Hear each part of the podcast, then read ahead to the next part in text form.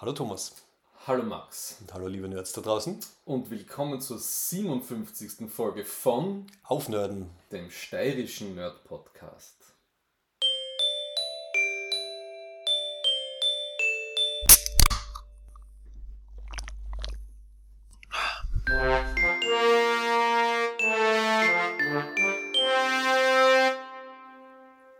Wer sind wir, Max?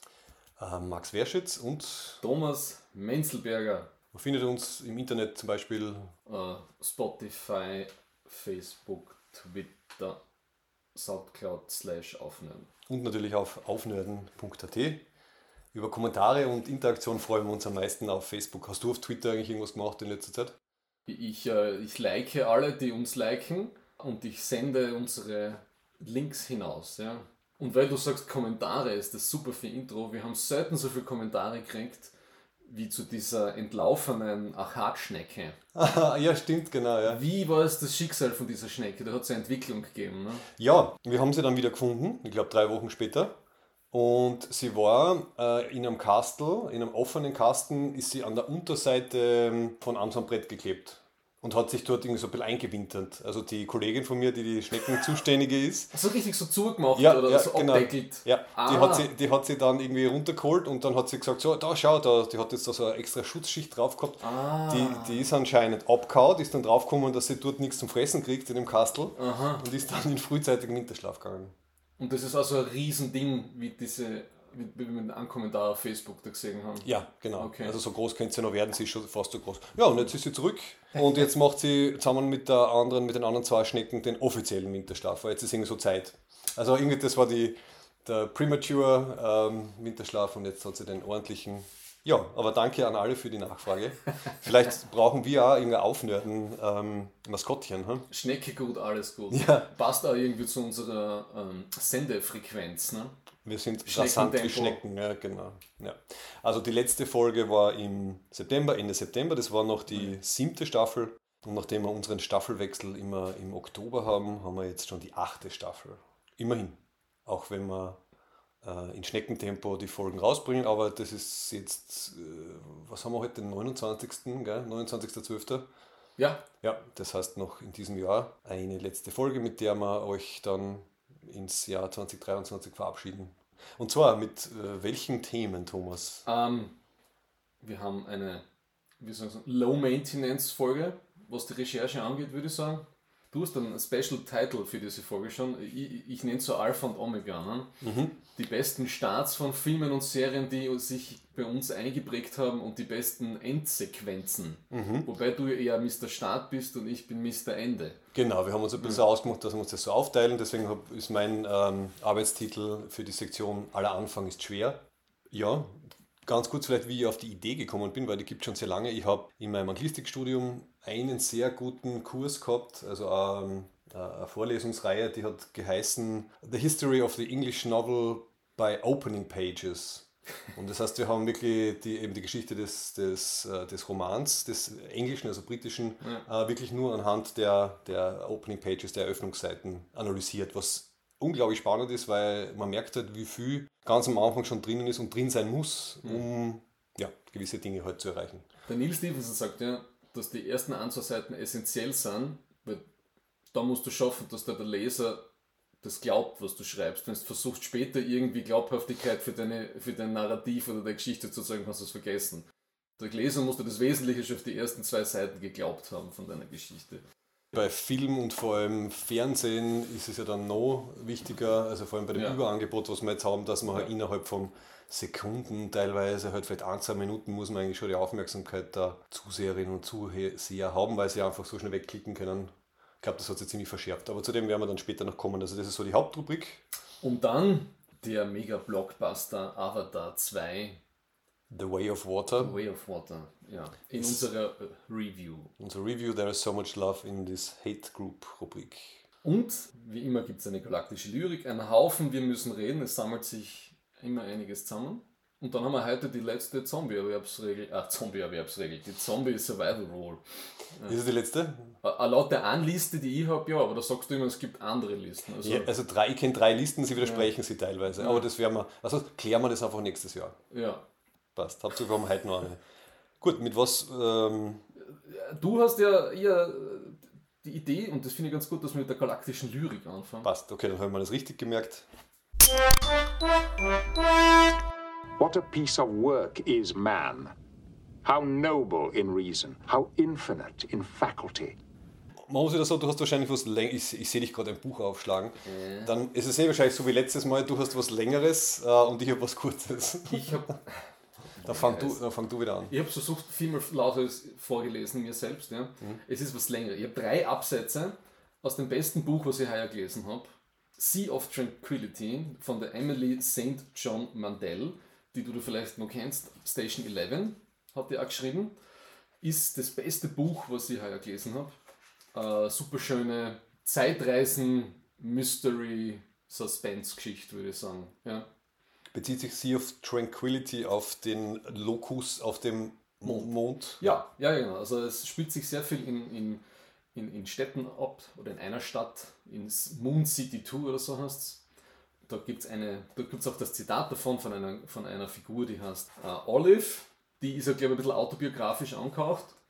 Und es geht so ganz viel um, was Zeit ist und äh, auch ganz viel um dieses, kennst dieses äh, Gedankenexperiment, leben wir in einer Simulation oder nicht? Äh, Und auch ganz viel um Pandemie. Also ich glaube, es jetzt während Corona geschrieben. Ja. Und ich kann das sehr empfehlen. Es liest sich sehr schnell und flott und ist echt sehr cool. Ja. Und von dieser Olive habe ich drei Absätze. I had a fascinating conversation with her mother once, where she talked about the guilt she and her friends had felt about bringing children into the universe. This was in the mid 2160s in Colony 2. It's hard to imagine a more tranquil time or place, but they were concerned about asteroid storms and if life on the moon became untenable, about the continued viability of life on Earth, and my point is, there is always something. I think as a species, we have a desire to believe that we're living at the climax of the story. It's a kind of narcissism. We want to believe that we are uniquely important, that we're living at the end of history, that now, after all these millennia of false alarms, now is finally the worst that it's ever been. That finally we have reached the end of the world. But all of this raises an interesting question, Olive said. What if it always is the end of the world? She paused for effect. Before her, the holographic audience was almost perfectly still. Because we might reasonably think of the end of the world, Olive said, as a continuous and never ending process. Schön, gefällt Das mir. war Wasser auf meinen antidystopischen Mühlen. Ja. Ich diskutiere immer sehr gerne über dieses Optimism versus Pessimism, bla bla. In Zukunftsvision haben wir eh viel geredet, die letzten eineinhalb, zwei Jahre wahrscheinlich. ja. Ja, gezogenermaßen. Und den Punkt, den sie macht, den finde ich super. Ja. Schön formuliert, ja. Gut, also ich habe dann wieder als äh, was Humoristisches als Ausgleich, nachdem in Avatar sehr philosophisch über das Wasser gesprochen wird. Und so Sätze vorkommen wie The way of water connects all things. Und dann wird erklärt, warum das so wichtig ist, habe ich mir gedacht, was fällt mir zu Wasser ein? Oder was fällt ähm, dem Planeten Erde zu Wasser ein? Und das ist wirklich das Erste, was mir in den Sinn gekommen ist, ein Schlagerlied von 1956, ich weiß nicht, ob du es kennst, von Die drei Pe- Peheros, also Peter Schulz, Heinz Meyer und Rolf Igné, mit einem Text von Hans He und mit dem wunderschönen Ohrwurm, ich werde es jetzt nicht singen, sondern nur lesen, googelt es bitte selber, gibt es auf YouTube. Wasser ist zum Waschen da, Fallerie und Fallera, auch zum Zähneputzen kann man es benutzen. Wasser braucht das liebe Vieh, Fallera und Fallerie, selbst die Feuerwehr benötigt Wasser sehr. Es ist ein bisschen silly, aber es, es ist äh, anscheinend ein Ohrwurm, den ich als Kind gekriegt habe, weil das meine Eltern im Radio gehört haben oder gespielt haben oder so. Dieses Valerie, Valera, da, Da- da kriege ich ja It rings a Assoziationen bell. dazu. Ja, ja. Ja. ja. Also das ist sehr das, die mundäne Variante, während Avatar natürlich die sehr gehoben philosophische Variante der Interpretation von Wasser hat. Okay. Gut, man hört die Blätter rascheln, das heißt, wir kommen zum nächsten Thema. Ah, ja, Also wir müssen reden. Ich habe wenig wie immer, du hast wahrscheinlich viel wie immer. ich habe einiges. Weil du immer brav Ich Notizen einiges, machst. weil ich immer brav Notizen mache. Ja. Es ist aber nicht. Ja. gelbe Zettel. Nein, jetzt ich muss heute ein bisschen. Ja, ich habe nicht alles in schönen Schrift gebracht heute. Ich habe eine wunderschöne Überleitung, weil wir zwei haben noch ein Movie Beef zum Diskutieren. Ja. Schaut da. Mhm. Das überrasche ich dich dann am Schluss dann jetzt. Okay, aber ich. Wenn wir. da habe schon ein bisschen Angst. Nein, überhaupt nichts Schlimmes. Ich habe mir gedacht, das wäre super zum Diskutieren das Ende, aber das verrate ich dann noch nicht. Ähm, Wenn es immer um Enden geht von Filmen. Ne? Ah. Fangen wir mit den, mit den aktuellen Serien und Filmen an. Ne? Was ich wirklich, eines der besten Sachen, die in den letzten zwei Serien, die mir sehr gut gefallen haben, in den letzten drei Monaten. Auf Netflix die Serie Cleo, ein tragisch-komischer 80er, 90er Mauerfall, so Spy-Spoof-Serie. Hat, glaube ich, acht Folgen, ist super cool geschrieben, tolle Hauptcharaktere, tragisch-komisch, nimmt sie nicht ganz ernst und dann wieder doch. Ne? Ah, da geht es um eine ehemalige DDR, DDR-Agentin, eine, eine Hitfrau, eine Hit, genau, Hitwoman, eine Profikillerin für die Staatssicherheit. Die aber dann schlecht behandelt und eingesperrt wird und dann nach dem Fall der Mauer Ja. erkundet, warum. Genau, es sind so die letzten Tage der DDR. Die Mauer ist, noch, die Mauer ist gefallen, aber die DDR ist noch nicht ganz vorbei. Ja? Und sie versucht halt rauszufinden, warum ihr übel mitgespielt worden ist. Ja? Das ist wirklich cool. Ja? Hat einen der besten und lustigsten Breaking the Fourth Wall Jokes, die ich gesehen habe die letzten Jahre. Okay, Sie suchen so in einem, in einem Haus suchen sie nach einem, nach einem nächsten Clue, wo sie weiter, wo, wo sie weiter sozusagen die Spur verfolgen für das große Mystery. Und, und der eine Typ geht halt ihr, ihr Code an, das ist ein Polizist, ja, geht zum Regal, zieht so ein Buch aus und raus, ein Fotoalbum, aha, Portugal. Und er schaut so in die Kamera. Das ging jetzt schnell, gell? und plattelt halt gemacht und schaut wieder ins Buch und so. Okay, nice. Also, ja. wiss, wissentlich haben sie sich da einiges geschenkt und einfach Ja. sozusagen kicking along the plot. ja. Okay, okay, nette, kleine- nette kleine Überraschung, ja. Okay. Ja, auch musikalisch super. Also 80er, 90er, für unsere Generation, und da klingeln einige ähm, Nostalgie-Häppchen raus. Ja. Genau, genau.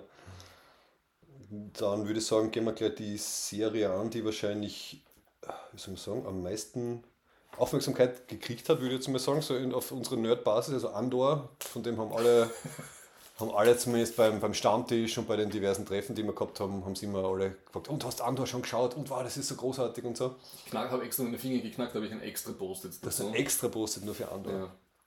Also zwölfteilige Serie aus Ja. dem, dem Marvel, Star Wars, Disney-Universum. Überall ziemlich hoch gelobt. Ja, erzählt die Vorgeschichte, du grinst da schon so in deinen Bart hinein. Also es, es erzählt, für alle, die es nicht gesehen haben, äh, die Vorgeschichte äh, eben vom Cassian Andor, der in Rogue One der Hauptcharakter oder einer von den Hauptcharakteren ist. Äh, Dort wird, werden die Pläne für einen Todesstern gestohlen. Ja. Aber er war natürlich nicht immer ein, ein Rebellenspion, sondern er ist das erst geworden und das erzählt eben so seine Geschichte und das macht es sehr, sehr gut. So, Thomas, was, was steht auf dem Nein, Zettel? Was steht auf dem Zettel? Du grinst so, du grinst so und schaust Nein, auf. Weil eben diese Diskussionen war immer so, das ist die beste Serie, die je gemacht worden ist. Oh Gott, ja, ja, Aber ja. die ist besser als Better Call Saul und so weiter und so fort. Und das ist halt so, ja, es ist gut. Es ist eine gute Serie, sie ist nicht sehr gut und schon gar nicht exzellent. Sie ist gut, sie ist sicher nicht, nicht das Beste, was es je gegeben hat. Sie ist das Beste, was es von mir aus jetzt im Disney Plus Star Wars Serien Universum gibt. Ja? Das unterschreibe ich sofort. ja? Aber dieses mainstreamige Ge Hochgebausche, das finde ich schon sehr übertrieben. Ja? Also, Anscheinend hat es Ja. genug ähm, keine Ahnung, neue Elemente in die ganze Star Wars-Geschichte reingebracht, dass die Leute sich gleich. aber nur für den Record, ich gesagt, sie ist gut. Ja? Ja. Ich sage nicht, sie ist irgendwie kacke oder scheiße, sie ist gut. Ja? Na, kann man wirklich sagen, sie ist gut, gut, sehr gut. Hat ein paar, ein paar sehr, sehr nette Elemente drin. Also diese, der, der Kontrast zwischen diesem, diesem Planet Ferrix, der halt unter imperialer Besetzung ist. Und ich finde, die, die Kultur ist sehr, sehr schön dargestellt und wie die halt, ähm, ja, halt dann so einen, den Aufstand dann quasi wagen, inspiriert von der Mutter vom Cassian Andor, wo man zuerst irgendwie glaubt, ja, die, die traut sich irgendwie nichts, die ist schon alt, die bleibt zu Hause, sie, sie will nicht einmal wegrennen sozusagen. Stellt sich aber dann heraus, dass sie indirekt dann halt diesen Aufstand dann äh, äh, anzettelt. Ähm, also sie hat mir sehr gut gefallen. Ist Erstens die Schauspielerin und, und einfach die Rolle, weil das immer ein bisschen ungewöhnlich war. So die, die Mama kümmert sich um die Rebellion sozusagen. Hat super Gegenspieler. Also die, ähm, diese Dedra Miro, die ISB-Agentin, also diese Imperial Security Bureau. Und da ist halt die Haupt, äh, der Hauptcharakter, der dort vorkommt, ist halt eine, eine sehr motivierte äh, namens Dedra Miro, die ich finde auch sehr, sehr gut spielt und ein interessanter, interessante Gegenspielerin einfach ist. Also quasi eine, eine pflichtbewusste Bösewichtin, vielleicht so ein bisschen DDR-mäßig, ähm, die, die halt irgendwie Arsch ist, aber man kann, man schaut ihr gern zu dabei, wie sie Arsch ist. Ich weiß nicht, ob ich das jetzt so Ja. poetisch formulieren darf. Und genauso der, dieser Cyril Khan, der halt auf so einem Wimpy-Planeten irgendwie halt der Security-Aufseher ist und äh, dem halt von seinem Boss gesagt wird, äh, du brauchst das Verbrechen da nicht so genau verfolgen, das zahlt sich nicht aus. Und er wird dann irgendwie voll noch pflichtbewusster, als er eh schon ist und, und muss das dann unbedingt aufklären. Dann kreuzen sich die Pfade von ihm und, und ihr, der Dedra. Also was ich sagen will, es ist ähm, eine Serie mit, mit durchaus interessanten, quasi guten und, und positiven Hauptcharakteren, aber eben auch die Gegenspieler finde ich sehr, sehr interessant und nicht ganz so langweilig, wie es oft, oft woanders ist. Gut, ich muss immer denken, ich muss immer im Kontext vom restlichen Star Wars-Universum denken. Ja? Weil, also ich finde eben die Vergleiche, dass das irgendwie die, die, die Niveau von einer HBO-Serie hat, finde ich absurd. Ne? Weil die, weder der Plot noch die Figuren sind am dem Niveau oder die Dialoge. Ja? Aber was mir gut gefallen hat, war, diese, war so der erste Teil, diese ganze Heist-Sequenz bei diesem ähm, Staudamm. Das habe ich super spannend gefunden. Den zweiten Teil mit diesem Prison Break und Diplomatie-Ding da auf, auf äh, Coruscant, sagt man, ne? Mhm.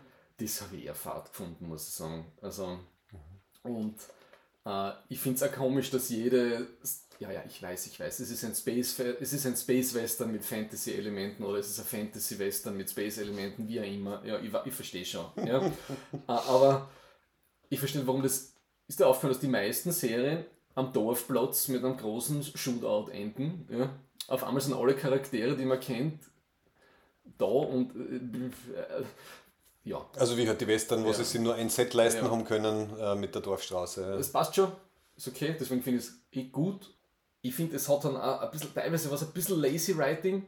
Das war so auf diesem, wie heißt diese, diese äh, Minenarbeiterstadt Ferrix? Also Ferrix ist der Planet. Ferrix. Und wie dieses erste Security-Team, wo das, wo das ja alles in die Hosen geht dann, ne?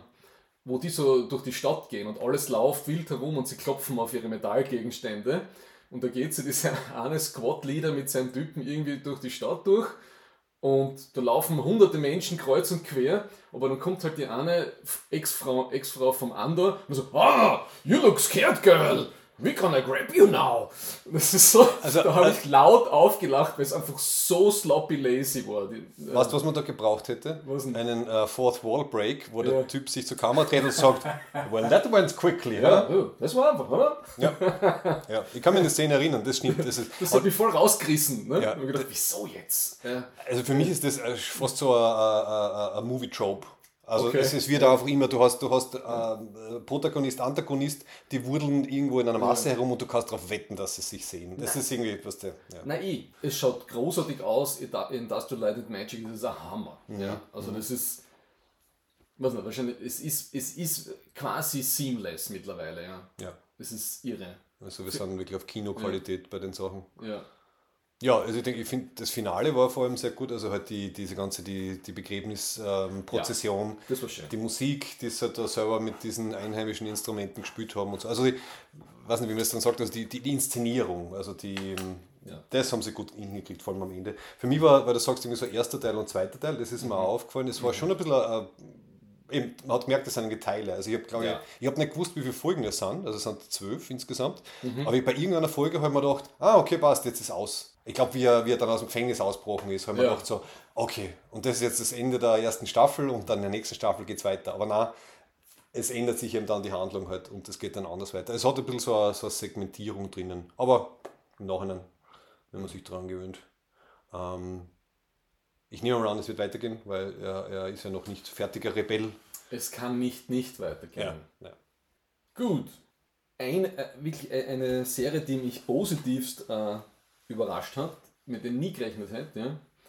Die Serie heißt Half Bad, The Bastard Son and the Devil Himself. Geiler Titel. Ja. Ich bin ja persönlich jetzt nicht so das, wie man ja mittlerweile ein bisschen mitgekriegt hat, ich bin jetzt nicht so dieser Young Adult Coming of Age Fantasy Fan, weil Netflix ist voll droschen mit den Zauberschulen-Filmen, äh, Serien. Ja.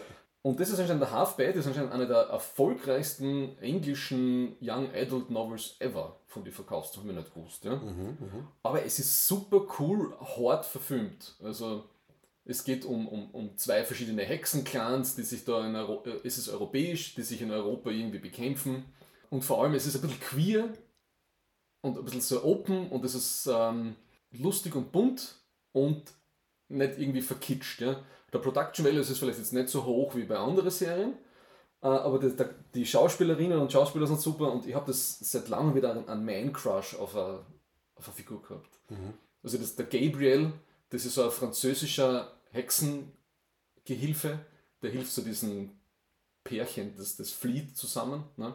Natürlich ist jeweils einer aus der anderen Welt ne, und sie müssen sich wehren und ihre, mhm. sie entwickeln gerade ihre Kräfte und das mhm. ist alles total dramatisch. Gibt es eine Prophezeiung auch? Das Prophezeiungen sind immer wichtig. Natürlich, ja, es hat einmal ein großes Hexenmassaker gegeben und der eine ist halt der, der, der Sohn vom, vom Devil himself und ja, so weiter okay, und so okay. fort. Und dann ja, kommt mhm. er natürlich mit der Tochter vom, vom anderen Hexenclan zusammen und es ist ja alles sehr dramatisch.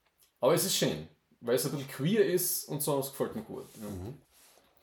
Äh, ich habe endlich Zeit gehabt, mir einen Film vom Juli äh, anzuschauen, der auch hochgelobt war. Und zwar Nope vom. Jordan Peele. Hast du den gesehen? Nope. Nein. Nope, you nope. haven't seen it? Nope. nope. Also es ist so eine Art Neo-Western Science-Fiction-Horrorfilm. Wow. Der Jordan Peele ist ja ursprünglich, ähm, also man ist sehr vielseitig. Er ist bekannt worden für äh, so eine Sketch-Reihe, also so Comedian-Zeugs. Dann hat er aber zum Beispiel den Film Get Out gemacht. Hast du den gesehen? Die Red Light mit der Review Aha, gesehen, okay. Ja. Also du hast den, den, den, den Meta-Level davon gesehen. Ich bin ja, ich mache mir bei Horror in die Hosen, ich schaue keinen Horror.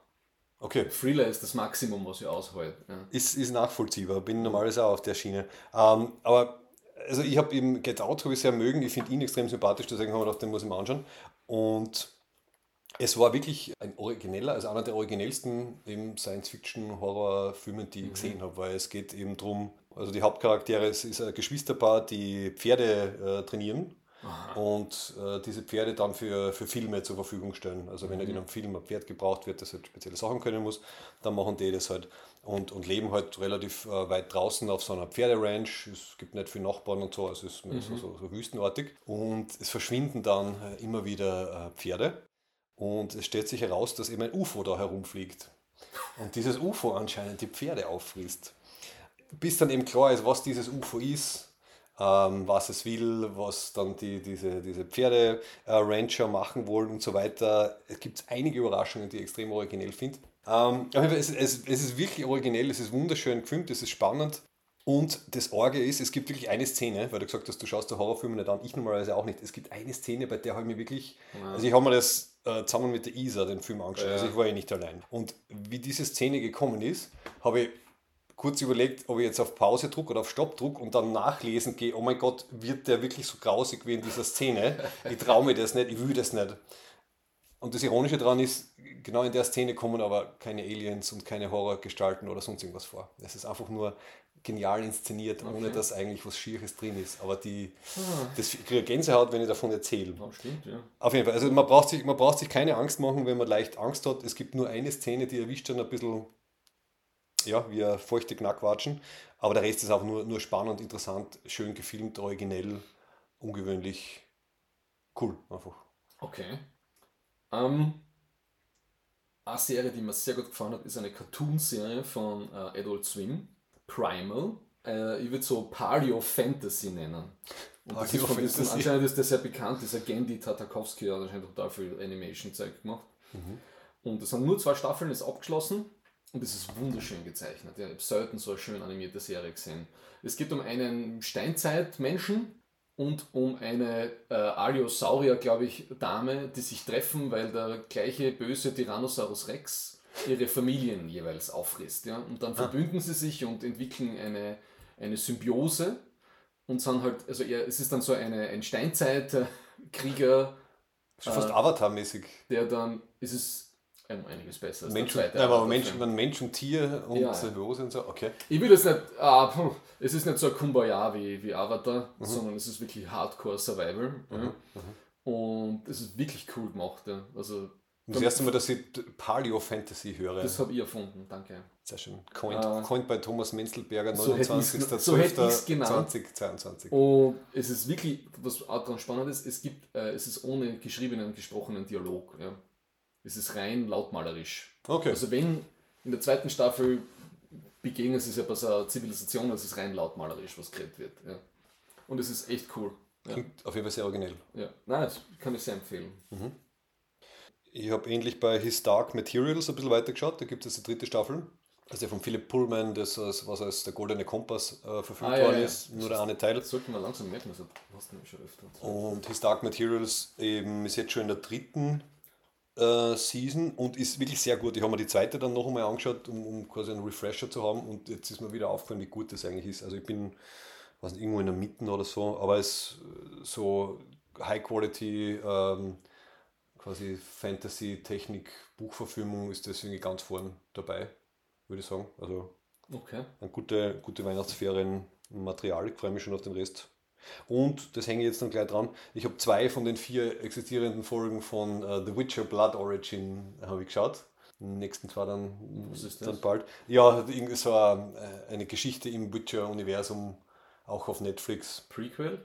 Mehr oder weniger spielt irgendwie Ist das animiert oder ist das äh, real? auch real verfilmt, in vier Folgen, ungefähr eine Stunde Länge jeweils. Budget und so sehr gut, also schaut sehr schön aus.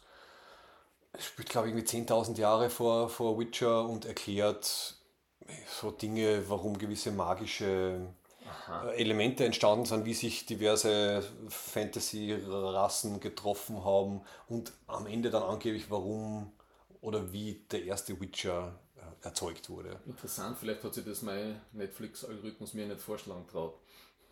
Vielleicht, ja, hast du schon. ja, du hast dich schon, schon anders trainiert als ich. Ja, es ist eh sehr ähm, überschaubar. Also die Qualität ist sehr überschaubar. Es ist, ja, es ist schön. Also es ist immer guten Production Value. Ähm, es ist gut so zum Eintauchen in, die, in so eine Fantasy-Welt. Ja, die Handlung, also jetzt noch zwei Folgen, sehr unauffällig, würde ich mal sagen. Auch jetzt schon irgendwie zu viele Charaktere, meiner Meinung nach. Also ja, der große Burner wird das nicht, aber ich schaue es ich schau's noch fertig. Die Kirchenglocken, endlich. Die Kirchen, ja, es ist 18 oder 15, wie immer. Hast du noch viel mehr Serien? Ja, nur ganz kurz. Also äh, Mythic Quest gibt es auch die dritte Staffel. Großartig, habe ich sicher schon mal erzählt. Also es ist diese Serie, die in der, in der Gaming-Welt spielt. Ähm, wo, der, wo der Rob McElhenney, der äh, It's Always Sunny in Philadelphia, eine der Hauptrollen spielt. Äh, und die, also Mythic Quest und damals Silicon Valley sind so meine Lieblingsserien, die halt so diese ganze Tech- Ja. und Gaming-Thematik auf die Schaufel nehmen. Also großartig, ich kann einfach nur sagen, schaut es euch an. Äh, auch für Leute, die nicht Computer spielen und so, ist es einfach, einfach gute Satire. Das passt gut zu meinem einen Punkt, den ich habe mit E-Sports. Da gibt es zwar Newsbeiträge, die eh schon immer News sind, aber halt vor eineinhalb, zwei Monaten passiert sind. der Österreicher, der Leary, hat leider wieder das Finale vom äh, Age of Empires Weltcup oder WM-Finale äh, verloren. Das nennt sich Wololo. Wololo, wieso- Wololo. wieso heißt das Wololo? Das heißt Wololo, weil, Moment, das ist mal erklärt worden, weil in irgendeiner Version vom Age of Empires haben das die Mönche oder die Arbeiter gesagt, wenn du draufgeklickt hast, sonst Wololo. Und, so, und das ist wieder in diesem, in, in, in Heidelberg, in diesem Schloss oder, oder Burg gemacht worden, es war wieder hochgroßartig inszeniert. cool, okay. Ja, und der Leary, der hat ja das Turnier, ich glaube, es hat sechs oder sieben Editionen von dieser WM gegeben, der hat ja die als, äh, als, äh, als Einzelspieler am öftesten gewonnen und er war, glaube ich, fast bis auf einmal in jedem Finale. Das ist ein junger Burgenländer, ist das, glaube ich. Uh, okay. Ja. Ähm, Gegen, wen, gegen wen hat er verloren? gegen einen Spanier, der Tattoo heißt. Ja. Aber das war ja, gerechtfertigt. Das war, glaube ich, 4 zu 2 ist das ausgegangen. Best of 5. Ja. Okay. Ah, Best of Seven. Und dann habe ich auch angeschaut wieder, ich glaube letztes Jahr schon berichtet, äh, League of Legends WM gibt es ja jedes Jahr. Und das, also Age of Empires, das Wololo-Finale nachschauen ist vielleicht jetzt nicht mehr so spannend, ja, aber der, der League of Legends WM vom Heuer, das war super spannend. Ja. Also DRX, die Koreaner haben sich da unter sich ausgemacht. DRX hat gegen T1 gespielt und T1, das ist so die Riesen, das ist so wie Real Madrid im Fußball. Und die haben halt da den besten Spieler ever, den Faker. Und es ist nicht so, dass ich mir da großartig auskenne, aber es ist wirklich, also Best of Five ist das und es ist bis zum letzten Spiel gegangen und das war echt spannend und ja. Ich nehme an, da ist äh, die Arbeit der Moderatoren und Moderatorinnen dann sehr wichtig, oder? Dass sie ein bisschen. Ja, die Shoutcaster geben da ziemlich Gas. Ja, ne? ja. Ich verstehe praktisch nichts über die Spielmechanik und über die ganzen Champions, mit denen die spielen. Ja. Ein bisschen minimalst verstehe, aber es ist einfach trotzdem spannend zum Anschauen, weil, weil du checkst ja, wenn einer auf sich schnell auflevelt und, und die anderen nachholen müssen und, und, und Mhm. dann die, die gegenseitig die, die, die Bases zerstören und so. Und die Emotionen kommen sicher auch sehr Ja, gut ja, rüber, ja. Also es, ist, es war echt irre, ja. Hat mir gut gefallen. Ja, dann genau eine Filmempfehlung, der ist auch schon älter, ähm, weiß nicht, vielleicht sogar schon ein Jahr oder so, ist I Am Mother, Oh Science-Fiction-Film. Gott, mit der Hilary Swank, gell. ja, genau. Hast du ihn gesehen? Mhm. Ah, okay. Gut, äh, ich habe ihn jetzt erst gesehen. Ich habe ihn eigentlich sehr gut gefunden, vor allem weil, er so, weil er halt mit wenig auskommt. Also im Endeffekt sind es zwei Schauspieler und eine, also zwei Schauspielerinnen und ein Schauspieler in einem Roboterkostüm. Und ähm, hat eine relativ unoriginelle Prämisse, die aber dann halbwegs kreativ aufgelöst wird. Also es äh, zieht eben ein, ein Roboter ein Mädchen in, in, einem, in einem riesigen Hightech-Bunker quasi auf, weil halt noch irgendetwas, was draußen passiert ist, äh, anscheinend die Menschheit ausgelöscht wurde. Und es wird halt versucht, in dieser Bunkeranlage halt die neu heranzuzüchten. Und das eine Mädchen ist halt die erste, das erste Embryo, das halt da ausgebrütet wird. Und ist jetzt schon wieder ein paar, ein paar Wochen her, dass ich ihn gesehen habe, aber hat zumindest ein paar Überraschungen gehabt. Gutes Set-Design, aber nette, nette so kleine emotionale Szenen, vor allem am Anfang. Ja. Ich habe es ganz okay gefunden, aber ich bin mittlerweile auf dieses ganze vermenschlichte KI Crossover-Plot-Device, ich bin mittlerweile schon total allergisch drauf. Ja, Also, gibt es nicht mehr viel Neues, man kann es nur mehr kreativ zusammen. je länger ich für einen KI-Startup arbeite, desto weniger kann ich mit diesen äh, popkulturellen äh, Imaginationen drüber, was KI ist, was anfangen. Ja. Das war so lustig, weil ich vor kurzem das war mal bei, im aktuellen Gunkel-Programm vom Kabarettisten, also also known as äh, Günther Pahl. Ja. Und da war auch so ein, wieder so ein KI-Ding drinnen und eben die Sarah, meine Frau, hat gesagt, Thomas, beruhig dich. Und wir sind gerade beim, beim, beim Orpheum, beim Veranstaltungszentrum ausgegangen und ich habe gerade gesehen, er ist gerade mit seinem Sixpack Red Bull in sein Dienstauto eingestiegen. so, Thomas, du gehst jetzt nicht hin und drehst den auf das KI-Ding an. Und du hast es gemacht? Nein. Ich habe gesagt, es war großartig, es war wirklich großartig. Ein tolles neues Programm hat er. Aber eben dieses ganze, Schreibst du mir E-Mail? na, es ist dann, ich schlafe da einmal drüber, es ist mir dann eh wurscht. Ja? Es ist egal. Es ist egal. Okay. Für die populär Skynet is not going to happen. Punkt aus. Ja. Aber Fusion haben wir jetzt. ja, das wollte ich eigentlich. Skynet haben wir nicht, aber wir haben jetzt zumindest, was war das? Die, die erstmalig wirklich kontrollierte Fusion. Ja, Weil das, also äh, Bomben bauen kennen es mit dem ja schon länger, aber das erste Mal, dass sie es geschafft haben, das wirklich kontrolliert, halt irgendwie Deuterium mit, mit äh, noch irgendwas zu fusionieren und, und halt äh, der erste Ansatz eines Fusionsreaktors. du killst gerade eine Zombie Survival Rule, weil das wollte ich eigentlich da einbringen. Aber okay. Damit. Okay. Da reden wir später nochmal drüber. Ja, okay. aber so zum Thema, was, was uns noch erwartet an Technologie. Ja. Ja. Und dann habe ich nur mal als Überleitung unser Filmbeef, so falls du keine anderen. Äh, Na, bin ich gespannt. Ja, also, wie ich schon angekündigt habe, ich reagiere sehr stark auf, auf das Ende von etwas. Ne? Und da haben wir kurz einmal, in, auch in dieser Signal-Gruppe, die keinen journalistischen Wert für irgendwen hat, haben wir kurz geredet wegen der Netflix-Neuauflage von Im Westen nichts Neues. Ne? Uh, Ja. okay. Na, und da haben wir gesagt, wir machen da keinen eigenen Podcast drüber, aber kurz ansprechen, dass Wir Film haben ist, kann man so trotzdem. Genau, wir ne? haben es kurz textlich Und- diskutiert. ähm. Da ist mir eben das Ende dermaßen aufgestoßen bei dem Film. Und ich habe es dann im Nachhinein verstanden, warum. Ja. Ja. Der Film ist großartig, ja. super schön gemacht. Also vom großartig von, von der Produktion her, Schauspieler, alles klasse und so weiter und so fort. Ja. Musik äh, sehr gut. Also sehr origineller, brutaler Einsatz von. Passt alles, wenn nicht im Westen nichts Neues draufstehen wird und es sich sozusagen als, äh, äh, als dritte Verfilmung mittlerweile vom, vom äh, Remark äh, vom, vom Im Westen nichts Neues, der äh, 1928 ist das Buch rausgekommen. Ja.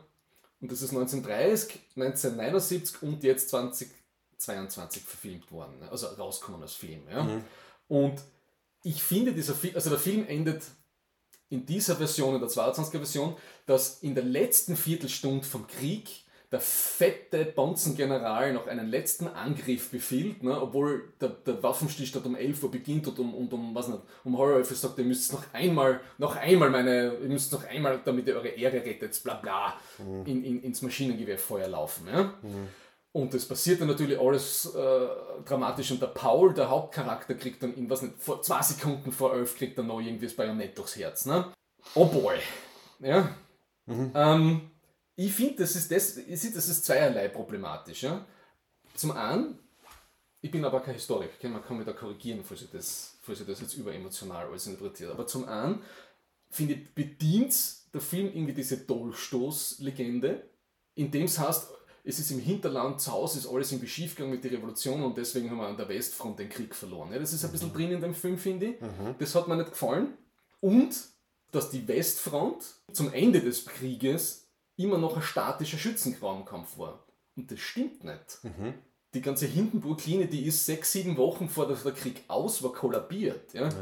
und das hat mich so irritiert. Die sind da immer noch in diesen alten Schützengraben. Das hat, ich habe natürlich diesen Frontabschnitt, der da geschildert wird in dem Film, nicht genau angeschaut. Ja, ich bin da jetzt nicht so ein Deep Dive gemacht. Kann sein, dass es genau dort in der französischen äh, Linie noch immer noch so war, dass es vielleicht überall anders kollabiert ist, nur halt dort nicht mag sein. Ja, Mhm, okay.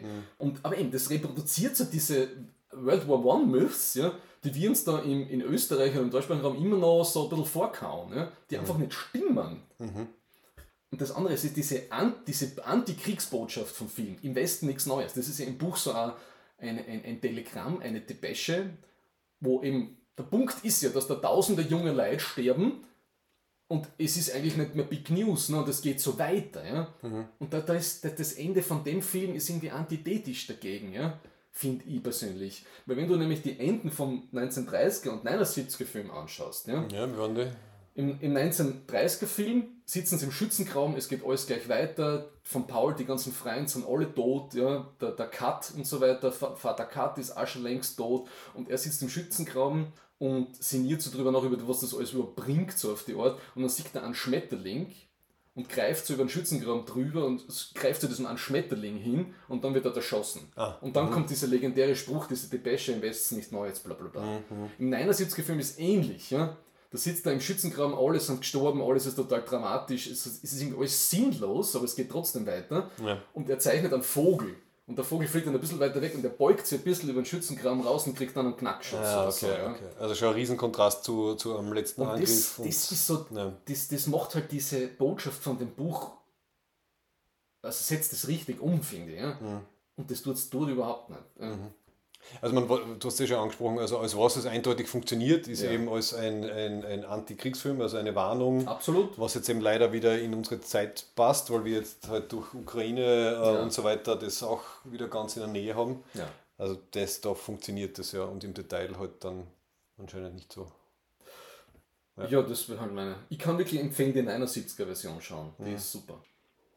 So, das war der Film Beef, neue Kategorie. Wir gehen zur Diskussion über. Ja, okay, also unser Hauptthema, aller Anfang ist schwer, alle, gibt es einen Spruch mit Ende? Äh, alles hat ein Ende, nur Die Wurst hat die zwei. Wurst hat zwei. Ja. Äh, Ende gut, alles gut. ja. Willst du Pause machen noch kurz? Möchtest du? Ich glaube, ich muss einmal austreten. Gut. Au weh. So, die Klopause war insofern gut, weil ich habe ähm, die erste Aufnahme abgespeichert und da habe ich mir die Settings angeschaut und dann bin ich drauf gekommen. Ich habe die ganze Zeit mit dem MacBook-Mikrofon aufgenommen, anstatt mit unserem extra USB-Mikrofon. Ja, Podcasten ist hard. Aber jetzt, Entschuldigung, wir sind bei der 57. Folge und das ist das erste Mal, dass mir der Fehler passiert. Mich ärgert es extrem. Also, liebe Zuhörerinnen und Zuhörer, im Nachhinein, sorry, Ich glaube, es die ist- schlechte Aufnahmequalität und dass man den Thomas ein bisschen leiser hört, weil er bisschen weiter weg ist vom Laptop. Aber es wird schon zum Aushalten sein. Ja. Aber jetzt mit neuer alter Qualität. Also es geht um Anfänge und um Enden. Eben, äh, wie gesagt, inspiriert von, von diesem einen Kurs, den ich einmal gehabt habe, über die äh, Opening Pages äh, von englischen Romanen. Und ich habe dann versucht, bevor wir jetzt da irgendwie vielleicht, also können wir mit den Anfängen anfangen? Wir können, ich habe selber zwei Anfänge notierend. Okay, ich habe nämlich versucht, also ich habe mir ein paar Anfänge rausgeschrieben, äh, die mir gut gefallen und ich habe aber natürlich auch da probiert, irgendwie ein bisschen eine Systematik zu finden, wie fangen Geschichten eigentlich an, vor allem so bei in Film und Fernsehen. Okay, da kommt der Literaturwissenschaftler. Nein, nein, nein, ich bin, Okay. wirklich, ich bin einfach nur, ich habe überlegt, wie fange wie fängt zum Beispiel Ja. oft der Film an oder Ja. wie fängt der Fernseher an. Also es ist jetzt überhaupt nicht wissenschaftlich, es ist einfach nur die Sachen, die mir eingefallen und aufgefallen sind. Also, ich habe ähm, quasi zwei große Kategorien und irgendwie zwei Zusatzkategorien. Eine Zusatzkategorie ist zum Beispiel äh, Geschichten, die mit, mit einem Prolog anfangen, die mit einer Exposition anfangen, mit einem Textcrawl, also du musst irgendwas lesen zum Beispiel. Also ich rede jetzt nur von Fernsehserien und von Filmen. Oder du hast einen Erzähler oder Erzählerin. Also es ist kein direkter Einstieg, sondern, keine Ahnung, Beispiel Star Wars, du liest einmal diesen Crawl, das erklärt dir mal irgendwie, um was es geht. Ähm, oder bei äh, Herr der Ringe, bei den Filmen, du hast einmal die Galadriel, die dir die Geschichte erzählt und wie halt das Ganze angefangen hat. Äh, was auch sehr interessant ist, sind Filme, die, die mit Nachrichtensendungen anfangen. Also bei Starship Troopers zum Beispiel startet es ja, mit, ja, mit ja, Nachrichtensendungen. Wochenschau. Ähm, Und genauso bei Edge of Tomorrow zum Beispiel ist auch die, die ganze Intro-Sequenz Ah, ist, sind okay. quasi Nachrichtenberichte über, was ist da passiert, was ich super cool und, und super originell finde. Also das ist einmal auch so, so eine Art, ähm, so eine Geschichte anzufangen. Ähm, äh, eine zusätzliche Sonderform ist, wenn die Geschichte mit einer Vorgeschichte anfängt und dann ein Zeitsprung folgt. Also man hat zum Beispiel bei Firefly, bei der Serie, die erste Szene ist eben nicht die Jetztzeit, also wo es spielt, sondern du hast einmal die Vorgeschichte dieser Battle of Serenity Valley. Du erfährst einmal, warum der Mile so drauf ist und, und, äh, und seine Kolleginnen und Kollegen. Und dann gibt es einen Zeitsprung. Oder bei, bei Computerspielen, zum Beispiel bei The Last of Us, spielt man zuerst einmal den Joel und seine Tochter in so einer Intro-Sequenz. Und dann passiert eben was und dann ist der Zeitsprung und dann geht eigentlich die eigentliche Geschichte los. Und da gibt es dann noch so eine Sonderform, habe ich mir gedacht. Und zwar, ähm, es wird eine Art Vorgeschichte erzählt, aber sie hat nicht zwingend was mit der Hauptgeschichte zu tun, sondern es geht nur darum, irgendwie den Charakter und irgendwie das Setting äh, vorzustellen. Beispiel ganz klassisch wäre zum Beispiel James Bond, die oft so eine Art Anfangssequenz haben, Ja. die nicht unbedingt wichtig ist für den Rest von der Handlung, außer, haha, Geheimagent macht das und das. Das ist mehr so Tone-Setting. Ja, genau. So wie so ein Mini-Abenteuer vor dem eigentlichen Abenteuer oder zum Beispiel Indiana Jones beim ersten. Hast dieses, dieses Dschungelabenteuer Ja. ist eigentlich auch nur dazu da, um den Charakter zu Ah, ja. erklären, aber jetzt nicht total wichtig für die Handlung später, würde ich mal sagen. Das Einzige, was ich ja gar nicht mag, ist, wenn das anfängt so mit, mit einer Szene und dann ist so dieser Black Cut mit 24 Stunden zuvor. Ja, das wäre eine meiner, genau, von meinen beiden anderen Kategorien. Lass mal mal das Normale quasi, also da das, das, das quasi Üblichere wäre, du hast einen direkten Einstieg in die, so in die Welt. Ja. Ähm, also die Handlung fängt einfach an, entweder allgemein, damit du weißt grob, um was es geht. Zum Beispiel Game of Thrones, gutes Beispiel. Es kommen noch nicht die Hauptcharaktere vor, aber in der Intro, also im, am- in der ersten Szene von Game of Thrones wird einmal alles etabliert, was du brauchst. Also dieses mittelalterähnliche Setting, aber mit Fantasy-Elementen und halt schon so ein bisschen so Horrorgeschichten. Ähm, oder du startest wirklich klassisch rein so in das typische Leben von der Hauptperson. Dexter, sehr gutes Beispiel, die erste Szene. Er fährt halt so in der, in der Stadt herum, sucht sich sein erstes Opfer, man sieht ganz genau sein Prozedere und man weiß, Aber das ist schon lang her. das macht er. Ja. Ist mir da auch wieder eingefallen. Was in der Kategorie sehr spannend ist, ist, wenn man Dinge sieht, die man noch nicht versteht, weil man noch nicht alle Informationen hat, aber eben nicht so, wie du es gerade erwähnt hast, sondern einfach, man weiß einfach als Zuschauer noch nicht alles. Ein super Beispiel ist The Cabin in the Woods, das äh, dieser, diese Horrorsatire ist, aber sie Ja. startet nicht mit den Ja. Studentinnen und Studenten, sondern es startet in einem Bürokomplex, äh, wo du nicht weißt, warum diese Leute diese Sachen reden und auf was sie sich da vorbereiten. Also es ist quasi, man weiß nicht, um was es geht, Ja. aber es ist schon mal super spannend. Aber das erinnert mich an Fight Club, ne? das habe ich aufgeschrieben. Das ist so. Wie I- startet Fight Club? I know this because Tyler knows this. Und dann ist Cut, ne? Okay. Mhm. Und das war dann am Schluss dann so mit dieser Schlussszene so, fuck, jetzt sind wir Ja. da, oh mein Gott, das ist Ja. eine von den wenigen Situationen, wo, wo es mir das wirklich taugt hat, dass man Ja. das am Anfang, weil du vergisst das komplett. Ja.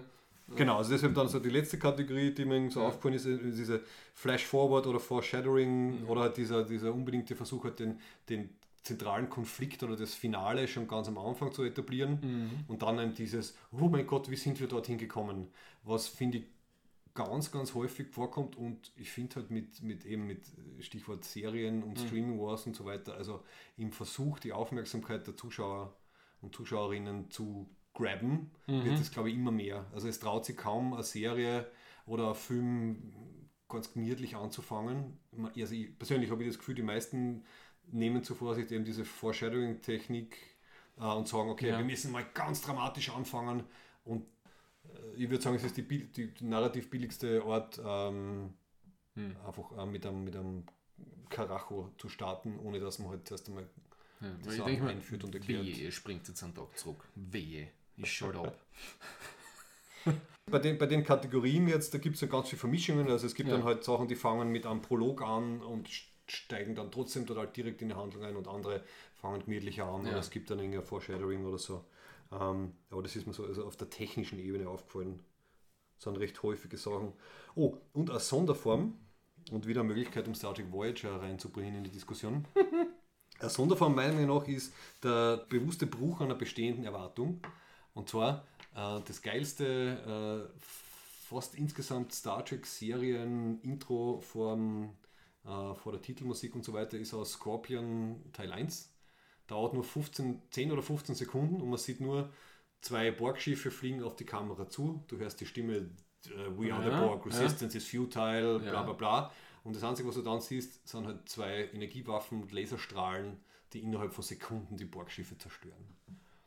Und dann Cut und dann kommt die Intro-Musik. Also etwas, der komplette Bruch mit Erwartungen, weil du halt, weil du halt nicht damit rechnest, dass irgendjemand ein Borgschiff zerstören kann. Ah, Noch dazu so schnell ähm, ja, okay, also das ist so ein bisschen die, okay. die, die Intro-Zerlegung. Ähm, ja, ich würde sagen, also alles ist immer mit dem Ziel, erstens, man muss einmal erklären ungefähr, um was geht es, man muss den Ton ja. äh, setzen und man muss halt Interesse erzeugen, würde ich mal sagen. Das ist, ja. nehme ich an, bei den meisten Autoren, Autorinnen das Ziel. Das muss erreicht werden am Anfang. Ja. Ein, ein Beginn, ich habe viel mehr Enden als Beginn, also ein Beginn, der mir da auch eingefallen ist, ist ähm, der mir, der sich bei mir eingeprägt hat, ist bei Saving Private Ryan. Der Film an sich super gemacht, äh, super toll produziert, aber der Film generell hat mir eigentlich nicht so gefallen, weil die Geschichte völliger Blödsinn ist. Aber die Anfangssequenz, wo du ihn siehst, äh, irgendwann, was in den 90er, an dem Soldatenfriedhof in Frankreich, und angeblich hat ja der, der Spielberg die Szene, wo diese Familie aufs Grab zugeht, ne? Äh, von dem Charakter, den der Tom Hanks spielt, ja. mhm. was nicht, Captain Miller oder so irgendwie. Die haben es, glaube ich, zwei Monate lang gedreht. Also. Das hat, mhm. Anscheinend haben sie ewig viel Drehtage gehabt, bis ein Spielberg das passt hat, wie sie, wie sie über, über diesen, das ist also ein One-Shot mit einer Totale, wo sie über diese e ewig großen, langen Hügel da oder ja, bei diesen ganzen weißen Kreuze und, und, und so weiter stehen. Mhm. Und dann ist eben dieser Cut, wo, wo, wo er sich dann vor das Graub hinkniet, ne? und dann dieser Cut, wo diese Schiffe dann auf, beim D-Day auf Omaha Beach zufahren. Ne? Und das ist, glaube ich, ich glaube, das ist halt der Hauptgrund, warum sich die Leute an den Film überhaupt erinnern. Weil das, diese, diese Opening-Scene mit diesem, aha, das ist in letzter Zeit ein alter Mann, erinnert sie, mhm. und dann schneit es so auf diese diesen Sturmangriff auf, auf Bloody Omaha, ja. das ist so einprägsam. Und dann die, die Sequenz da auf Omaha Beach ist wahrscheinlich eine der besten realistischsten Verfilmungen überhaupt. Ja. Vor allem für damals, gell, ist ja doch schon eine Zeit her, dass der das Film ist, kannst du dir immer noch anschauen, da gibt es wenig, was, so was, besser gemacht ja. worden ist. Ja. ja. Was glaube ich auch sehr berühmt ist, ist uh, der Anfang von Pulp Fiction. Und ähm, Tarantino habe ich zweimal in meiner Liste. Also okay. Pulp, Pulp Fiction und Inglourious Bastards weil er einfach ein Meister im, im langsamen Erzählen ist, das dann eskaliert. Also ja. bei, bei Pulp Fiction, wo es halt dieses äh, Robber-Pärchen halt ganz gemütlich in ah, dem Diner ja, sitzt ja, und dann reden sie halt einmal so ganz entspannt und dann kommt aber halt dieser Schnitt auf sie ziehen die Waffen, steigen irgendwie auf die Tische oder so und dann everybody cool, this is a robbery. Und dann halt dieser, dieser Schnitt zur Musik. Ja. Und das haben sie ja dann auch schlauerweise auf die, auf die Soundtrack-CD raufzugeben, äh, raufgegeben. Also wer halt das, das, dieses Titellied hat, der hat auch diese, ja. diese Anfangssequenz und das ist halt so großartig. Und noch besser natürlich bei Inglourious Bastards, wie wir alle wissen, als Österreicher und Österreicherinnen vor allem, dass eben der Christoph Walz auf diese fantastisch bedrohliche Art halt ja, ja. den, den äh, Hans Lander spielt es hat noch nie jemand auf eine dermaßen brutale Art und Weise ein Milchglas geleert. ja. Ja. ja. oder später dann einen Apfelstrudel gegessen. Ja. Also ein sehr langer Anfang eines Films, eben ganz ruhig, aber die Bedrohung baut sich immer weiter auf. Der Tarantino weiß, weiß, was er macht, auch bei Anfängen. Wahrscheinlich hat er bei anderen Filmen auch noch großartige Anfänge, aber die zwar ja. wären mir jetzt am ehesten eingefallen, so als, als moderne Klassiker und ein alter fast Klassiker, äh, auch Ridley Scott äh, ist der erste Alien. der halt auch so ganz ruhig anfängt mit ganz langsam die Titeleinblendung, dann ganz entspannt das Raumschiff von außen und dann halt die Kamera schwenkst durchs leere, äh, durchs leere Raumschiff durch, bis halt dann erst alle aufgeweckt werden. Es Das hat- hat super die Stimmung einfach aufbaut. Irgendwann hat das ja angefangen, dass es keine Opening-Titles mehr gibt mit Musik und Schrift. Gell? Das war irgendwie, Ja. irgendwann Ende 90er hat es aufgehört, dass Filme so anfangen. Und im Nachhinein, Ja. jetzt wirkt es ja total Ja. antiquiert eigentlich, also Ja. wenn ich mir so Filme anschaue. Aber jetzt, wenn ich drüber nachdenke, weiß nicht wieso das ist, aber das ist ein direkter Einstieg. Ja?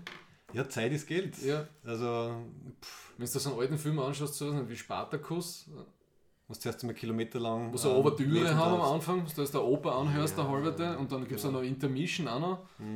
Ja. Der erste Star Trek-Film, Star Trek The Motion Picture, hat auch eine Stimmt, Ouvertüre oder? gehabt. Oh, ja, also wo sie Wahnsinn, da, also Ende 70er.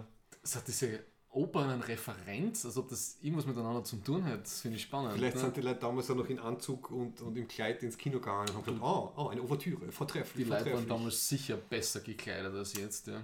Jetzt verhunzt ja alles im Athleisure. Athleisure. Athleisure, da wird sich jemand besonders freuen. Athleisure heißt, äh, es ist die zwischen Athletics und Leisure, diese Kombination, dass wir, dass wir gehört. ganz viel Zeug, Okay. so, was eigentlich aus dem Sport kommt, Ja. im Alltag jetzt tragen. Ja. Die, Okay, ganzen, ja, die okay. ganzen Sweatpants und das ganze Zeug und die Jogging-Schuhe und was ganz stark ist jetzt, diese ganzen äh, Outdoor-Jacken und so, das sind jetzt Freizeitjacken. Und, Ja. ja.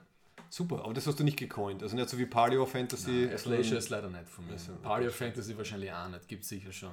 Ein, ein Beginn, der mir noch eingefallen ist, ist äh, von Big Lebowski. Der fängt auch so langsam an. Schau, kann mich nicht mehr erinnern. über den Dude erzählt. Das geht so, wo, wo die Stimme von dem einen Cowboy, Mhm.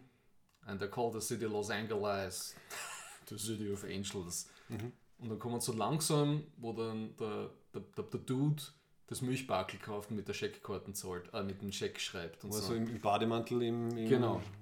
Das im ist so, ist. so ja. ein cooler Start gewesen. Da ist, Und sagt auch ich habe hart drüber nachgedacht, was, alles was für? Anfänge mir wirklich im, im Gedächtnis sind. Ja, ja. Das Das ist, ist, eben, um das geht ja. Ja. was, was bleibt einem dann, dann Ja. irgendwie im Kopf hängen?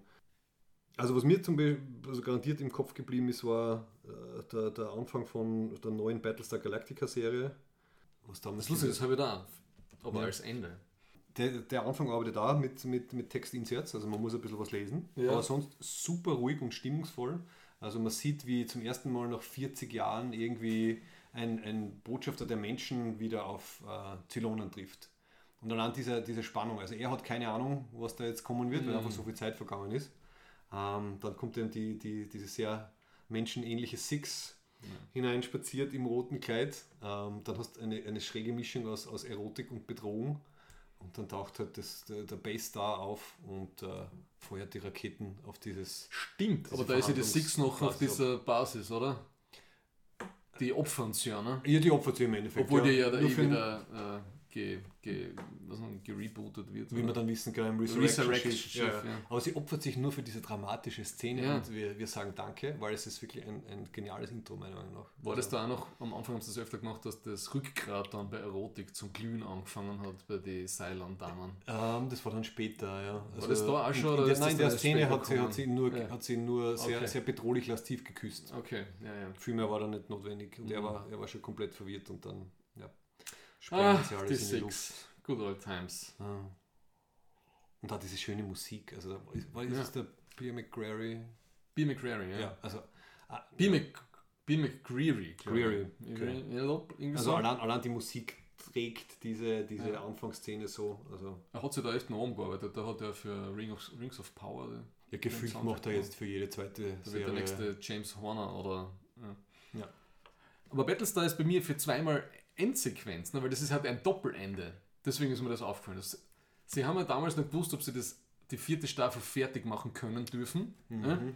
Und da haben sie das eine Planet der Affen ähnliche Enden gehabt, was auf dem Planeten stehen und alles nur Sand ist. Und sie gehen da herum in diese Hazmat-Suits Ja, ja. und schauen so und du hörst nur dieses Wellenklatschen, ein bisschen Rauschen und sie schauen so an, so ein bisschen so ungläubig herum, äh, ist es das gewesen jetzt, so auf die Art, das war jetzt der, die 13th Colony, ah, das ist Earth nicht, ja. Und dann haben sie dann noch die, den Schluss noch dazu gekriegt und dann haben sie diese, diese Endsequenz da gemacht, ne? die dann die Brücke zwischen Ja. dem Ende der Serie und dem Anfang der Menschheit quasi erklärt. ja, Ja, ja. Wo dann die, Die ich dann wieder ein bisschen dämlich gefunden habe. Das ist das Einzige, was über der, diese Schlusssequenz, dass dann diesen Dancing Robot siehst, als ob das irgendwas mit Silence zu tun hat. Aber ist okay. Und mir hat das erste Ende ja besser gefallen. das war so traurig. Ja, ich mag das ja. Ich mag den Happy End Scheiß nicht. Deswegen mag ich die ganzen asiatischen, äh, so Crouching Tiger und Hidden Dragon und so, weil die haben immer dieses der, der traurige Ende. Ja.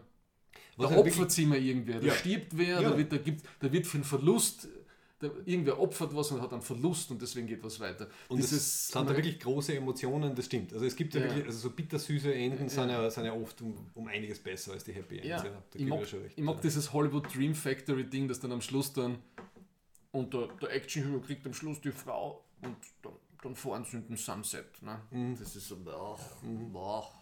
Ich weiß schon. Ja. Nein, also ich finde emotional effektiver ist so Ja. äh, ähm, ja, eine Kombination aus Tragik und, und, Ja. und, äh, und Erfolg quasi. Ähm, ich habe gar nicht so viel, was habe ich noch? Äh, schönes Beispiel auch für längere Anfangssequenz ist dieser Banküberfall in The Dark Knight, wo halt alle mit diesen Joker-Masken die Bank überfallen. Sie starten am Dach, sie schießen ein, so ein Seil rüber, sie, weiß nicht, sie, sie, sie kommen Aha. halt dazu in die Bank rein. Ähm, Ah, ja. Und die ganze Anfangssequenz ist halt so lang, bis man zum ersten Mal den echten Joker sieht, Hm. nachdem irgendwie jeder äh, von den Bankräubern per Instruktion seinen Vorgänger erschossen hat. Und erst ganz am Ende siehst du halt den Heath Ledger.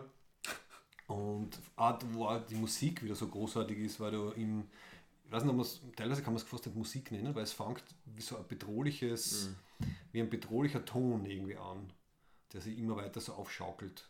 Das ist mir so ein Ambient-Zeug. So. Ja, ja, aber du, also es, es stresst total. Also es passt genau für diese Szene. Also es ist total, total, du weißt nicht, was los ist. Ähm, und eine sehr schöne, sehr lange, äh, originelle Intro-Sequenz. Ja. Ich finde ja, wenn man jetzt über das Battlestar-Ding, das ist vielleicht ein bisschen so ein Zwischending, ähm, das Stilmittel des, des Cliffhangers. Ne? Es ist das Ende, aber auch der Anfang von dem, vom nächsten irgendwie. Was wir ein bisschen geerbt haben aus der klassischen Ja. Fernsehserienzeit, wo halt, ja, ich meine, das hat es bei Star Trek schon gegeben. damit die Show of the Week oder so, damit das irgendwie weitergehen kann. Mhm. Und da habe ich dann eben dran gedacht, gedacht, passt das mit dem Lost-Ding, also dieser Wechsel von dritter auf vierter Staffel, Mhm. wo du am Schluss glaubst, dass das alles Rückblenden sind, wie immer davor. Ah, und dann kommst du am Schluss drauf, wie der, wie heißt der Jack oder so, der Hauptcharakter. Mhm, der Arzt, der, ja. der, John Jack, irgend so ein Ir- Irgend so, ja. der wo auf der Brücken steht und sie abhauen will und da gibt es, aha, komisch. Also. Und dann merkst du, dass das alles Flash Forwards waren. Mhm, das ist schon Und dann fängt die nächste Staffel an. Ne? Ja. Ich kann mir erinnern, das war. Das muss man mal wieder anschauen, ob das immer noch so äh, funktioniert. Ja? Mhm. Aber das war damals so der, für mich so der, der Höhepunkt von Lost. Danach ist es echt viel schlimmer geworden. Aber das war eins, das war für, so vom TV-Writing war das großartig. Ja? Ja.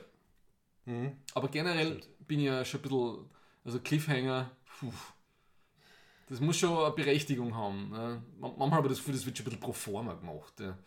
Ja, vor allem äh, im- aktuell, wenn sich ja so die, die Zeiträume gefühlt irgendwie erhöhen zwischen den Staffeln. Also, Ja. nicht, wenn es anschaut, ich glaube, For All Mankind haben die nicht immer längere Pause zum Beispiel oder Game of Thrones damals zwischendurch. zwei, All Mankind ist mindestens zwei Jahre. Ja, zwei genau. Also, man, das ist ja schon fast unmenschlich, dass, dass Ja. du da einen, einen wüden Cliffhanger einbaust. Also, ich Ja. finde die Lösung auch besser, dass halt eine Staffel halbwegs abgeschlossen ist Ja. und das dann weiter, äh, weitergeht. Ich, ich mag die lineare Erzählweise mag ich, und abgeschlossen ist toll. aber der, So wie, bei, old man. so wie bei den Computerspielen, Schlauchspiele. Ja. Ja, st- stimmt, stimmt. Ähm, ein bisschen so, ein- so ein Sonderfall finde ich ist äh, bei Anfängen so das, äh, das Zombie-Genre, weil es ja da oft darum geht, ähm, den Wechsel von es ist alles okay zu es ist alles im Arsch zu zeigen. Ja. Und da fangen es halt, gibt es zwei berühmte Beispiele, sowohl bei The Walking Dead, bei der Serie, als auch bei äh, 28 Days Later. Es gibt ein bisschen eine Intro-Sequenz quasi und dann wacht aber der Hauptcharakter im Krankenhaus auf. ja. Und die Dinge sind halt passiert, während er halt ausgenockt war.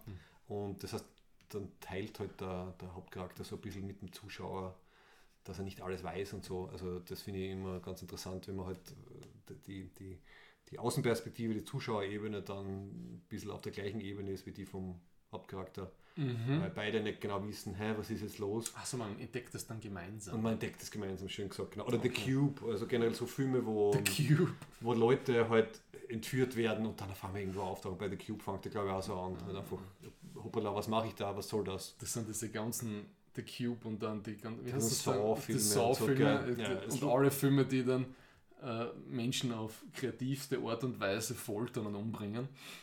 Das ist dann die nächste Sonder Sonderkategorie, genau. Ja. Aber ist eigentlich, genau, das hat irgendwie ein bisschen gefällt am Anfang. Also, es ist so eigentlich eine klassische Anfangskategorie, oder? Ja. Gedächtnisverlust oder ähm, länger in einem Koma, wacht auf Ja, und so ja, ist also eine beliebte Methode, um, Sicher. die Geschichte anzufangen. sicher. Ich habe jetzt nur mehr Enden. Mhm. Warte, dann mache ich noch meine Anfänge fertig und zwar Sonderkategorien sozusagen. Bei Serenity, beim Film, also beim Firefly-Film, Ja. äh, gibt es äh, eine Introsequenz, die nicht wirklich eine Introsequenz ist in dem Sinn. Also der Film fängt an mit, ähm, mit diesem Agenten. Auf jeden Fall, es fängt, es fängt, ähm, es gibt also ein bisschen eine Vorgeschichte und dann kommt so ein Schnitt und man sieht das, das Serenity-Logo, was das Schiffslogo ist und das Filmlogo. Und dann fängt eine Sequenz an, die für mich die perfekte Opening-Sequenz ist, obwohl sie nicht ganz am Anfang ist. Und zwar ein One-Shot, ähm, wo man zuerst halt das, äh, das Raumschiff äh, sieht, also die Fire, die Serenity, und dann geht es halt rein ins Raumschiff und dann wird, ohne dass die Kamerafahrt unterbrochen wird oder geschnitten wird, werden alle Charaktere vorgestellt. Kann man nicht mehr erinnern. Und das ist, ist unglaublich gut. Ich weiß nicht, das dauert ein paar Minuten lang. Und es sind, es sind eben organisch aneinandergereihte Dialoge, hauptsächlich zwischen Mel, zwischen dem Captain und, und halt seinen Crewmitgliedern, wo du eben innerhalb von wenigen Sätzen weißt, aha, so heißt der oder die, das ist äh, seine oder ihre Funktion, deswegen sind sie auf dem Schiff drauf und um das geht's. Und das in einer ungebrochenen Kamerafahrt durch das Raumschiff durch, bis alle erklärt sind. Muss man das wieder mal anschauen. Ähm, nächster Sonderfall ist ähm, Six Feet Under, das ja, glaube ich, immer mit einer Todesszene startet, oder? Ich habe das jetzt selber dann nochmal nachgegoogelt. In den, In, in den, ersten, in den ersten ein, zwei Staffeln ist das sehr konsequent mit, sehr konsequent mit dem Todesfall. Ja. Aber ich habe Six Feet Under da auch für Ja. die Schlussszene. Okay, für den Schluss. Ja. Ja. Also das ist originell, also dass man halt irgendeine, Ja. ähm, ähm, die, eine gleiche, äh, eine ähnliche Szene eben am Anfang bringt, halt mit anderen Leuten. Ähm, und natürlich ab den ähm, Pixar-Film, Oh. wo der Anfang vom Film quasi die, die Lebens- und Liebesgeschichte Oh. vom Hauptcharakter ist, Ja. äh, halt vom, vom, vom Kann Paar, man. bis sie halt stirbt. Ja. Ich glaube, es sind auch nur sechs, sieben Minuten oder so. Aber eine, eine, eine, ein Intro, das quasi eine Kurzgeschichte ist, wo man dann fast blärt am Ende. Und dann geht eigentlich die, die eigentliche Geschichte los. Stimmt, das ist ja eher der Old Grumpy Typ dann am Schluss, gell? Ja. Und man, Also am sieht Schluss aber, vom Anfang. ja, und man sieht auch halt irgendwie so sein, sein Leben vorher und halt sein Ja. Leben mit ihr. Aber Six Feet Under, auch im vollen Bewusstsein, dass ich mich zum x Mal wiederhole, ist wahrscheinlich das Beste an TV-Storywriting, was ich jemals erlebt habe und erleben werde. Ja. Mhm. Ist echt eine meiner absoluten Lieblingsserien. Äh, aber das Ende von Six Feet Under, ich habe noch nie ein besseres Ende gesehen. Also wie, sag nochmal. das ist dieser Sia-Song, weißt du, das ist äh, I Breathe You oder so wie der heißt. Ne? Sie fährt mit dem Auto, ich kann mich erinnern, sie fährt mit dem Auto Na, du weg. siehst einfach im Die alle, Tochter. genau, die, die, die, die, die jüngste Tochter von den Totengräberfamilien da, die fährt noch, obwohl sie weiß, dass sie den Job nicht gekriegt hat, fährt sie weg. Ne? Und dann geht das los, diese Schlusssequenz, und dann sieht sie den, den Nate, ihren Bruder, im Rückspiegel verschwinden, obwohl der schon längst tot ist. Ja? Mhm. Und dann siehst du ihn, äh, ich fange jetzt nicht zum. Äh, die ersten paar Mal, gesehen habe, ich immer zum Rennen angefangen dabei. Und dann siehst du Mhm. alle von den Hauptcharaktere und Nebencharaktere, wie sie sterben. Oh ja. Du siehst dann, äh, eben, sie fährt weg, dann fängt es an und du siehst sie am Schluss als, als letzte. Ja? Und dazwischen siehst du alle Charaktere, die nur am Leben sind, äh, in, in dem gleichen Ding, wo du am Anfang siehst mit Namen und von bis siehst du alle, die Mutter, die, die, die, den Keith und alle anderen Kinder und Geschwister und so weiter, wie sie sterben. Ja. Okay, ja. Und das ist so gut, weil du kannst dich trotzdem einversetzen. Ne? Und du hast dann, du hast ein Closure. Obwohl das dann alles 15, 20, 30 Jahre später ist. Ja? Ja. Stimmt, also ich kann mich nicht an die Details erinnern, aber ich kann mich an die, äh, also ich war sehr berührt. Ja, ich also ich war ist- zufrieden, zufrieden und berührt. Ich habe noch nie eine bessere Endsequenz für irgendwas gesehen. Ja? Mhm, Und das Lied, okay, ja, das hat natürlich auch was damit zu tun. Ja. Aber ja, noch nie so gut gemacht. Und für mich ist eben dieser Endsong bei TV-Serien, das gibt welche, die, die habe ich schon seit fast zehn Jahren auf der Playlist. Ja. Das ist also dieser Breaking Band Endsong ne? mit diesem äh, Baby Blue, ne? was ja Anspielung ist auf, die- auf, das auf, auf das, dieses Crystal Meth, Ja. das Biker Meth. Ja. Und das ist auch die Endszene so geil, ne? wo er dann stirbt, ja? wo er dann den, den, den Jesse irgendwie noch ausgeboxt aus dem und dann mit diesem Maschinengewehr und Oh, ja, ja. genau. Und das gleiche bei Sopranos, ne? das ist auch dieser eine, äh, dieser eine Hit am Schluss, den sie da spielen. Ne? Don't Stop Believing, wo es dann alle zusammenkommen in dem Lokal und du merkst, es ist so viel Scheiß passiert, aber trotzdem reden sie miteinander und sind irgendwie Familie und er ist nie in den Häfen gegangen für alles, was er angestellt hat. Ja. Ja, die richtige, die richtige Musik ist, ist, Ja. ist so Für extrem. mich ist der Schlusssong ist ja. so, ist so wichtig. Ja. So, sagen wir noch ein paar gute Enden. Gute Enden. Ähm, eine TV-Serie habe ich noch, wo ein super gutes Ende ist. Ja? Und dann habe ich noch zwei Comics, aber das passt irgendwie nicht dazu wahrscheinlich. Ach sicher, Ende ist Ende. Ähm, Space Above and Beyond, ne? Uh. Oder Space 2063, wie es damals auf Pro 7 geheißen hat.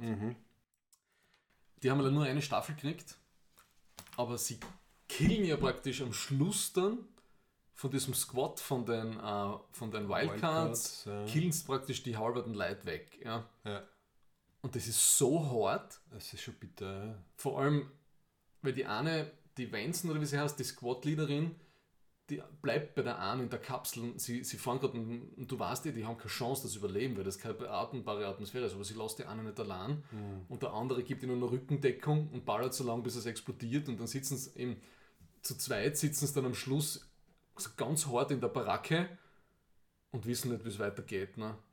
Und dann ist aus. Die kämpfen so einen, einen, so einen übermächtigen Gegner und so, einen- so einen völlig argen Krieg und dann das ist ein würdiges Ende dafür. Ne? Kein fucking Happy End, sie gewinnen am Schluss. No, no. Sie haben einfach echt die wichtigsten Leute verloren da. Ja. Und es gibt auch Folge äh, zwischendrin, der das ein gutes Ende hat, die, die, die Palatschinken-Folge. Kannst du? Ah, ja, ja, ja, ja, ja. was, wo sie dann Der irgendwie Johnny in, Cash, in Mhm. Erdenbezeugung ähm, in halt ihre Pfannkuchen in den. Weltraum Der rausschicken. eine Typ, und der- das, das Lied, das gute. Ein schwarze Loch pflegt. Ja. Ja.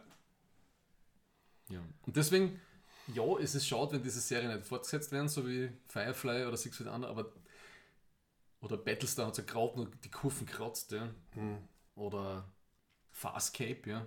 Auch ein bisschen ein herbes Ende, also ein halbwegs Kurvenkratz Ende gehabt, aber das macht es ja dann markant, deswegen sind es ein bisschen so Meilensteine für mich, ja, weil es sehr, sehr prägnante, Total. gute Sachen waren, die halt herb aufgehört haben.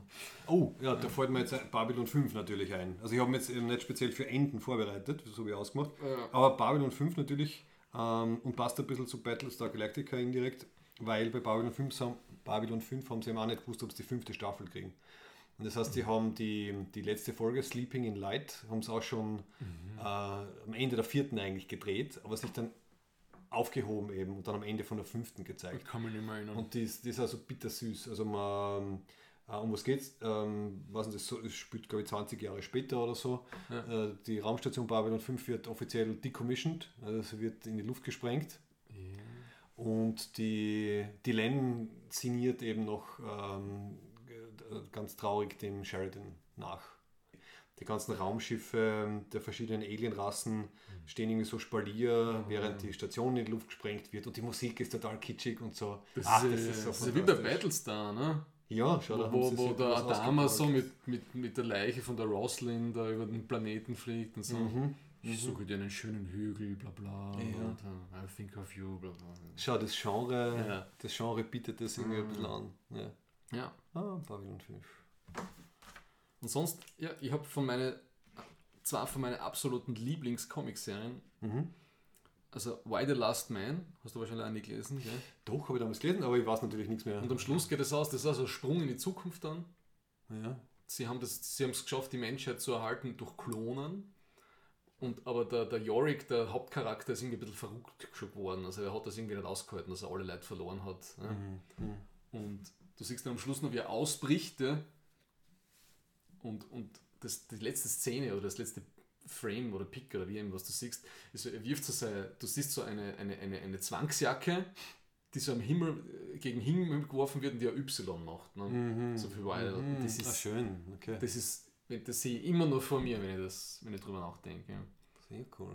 Gut, ich weiß jetzt schon, was für ein Poster ich dir mache und schenke Oh. zum nächsten Geburtstag. Also, auch zum Beerdigung. Ne? Ach so, nein, ich lasse es auf deinen Grabstein meißeln.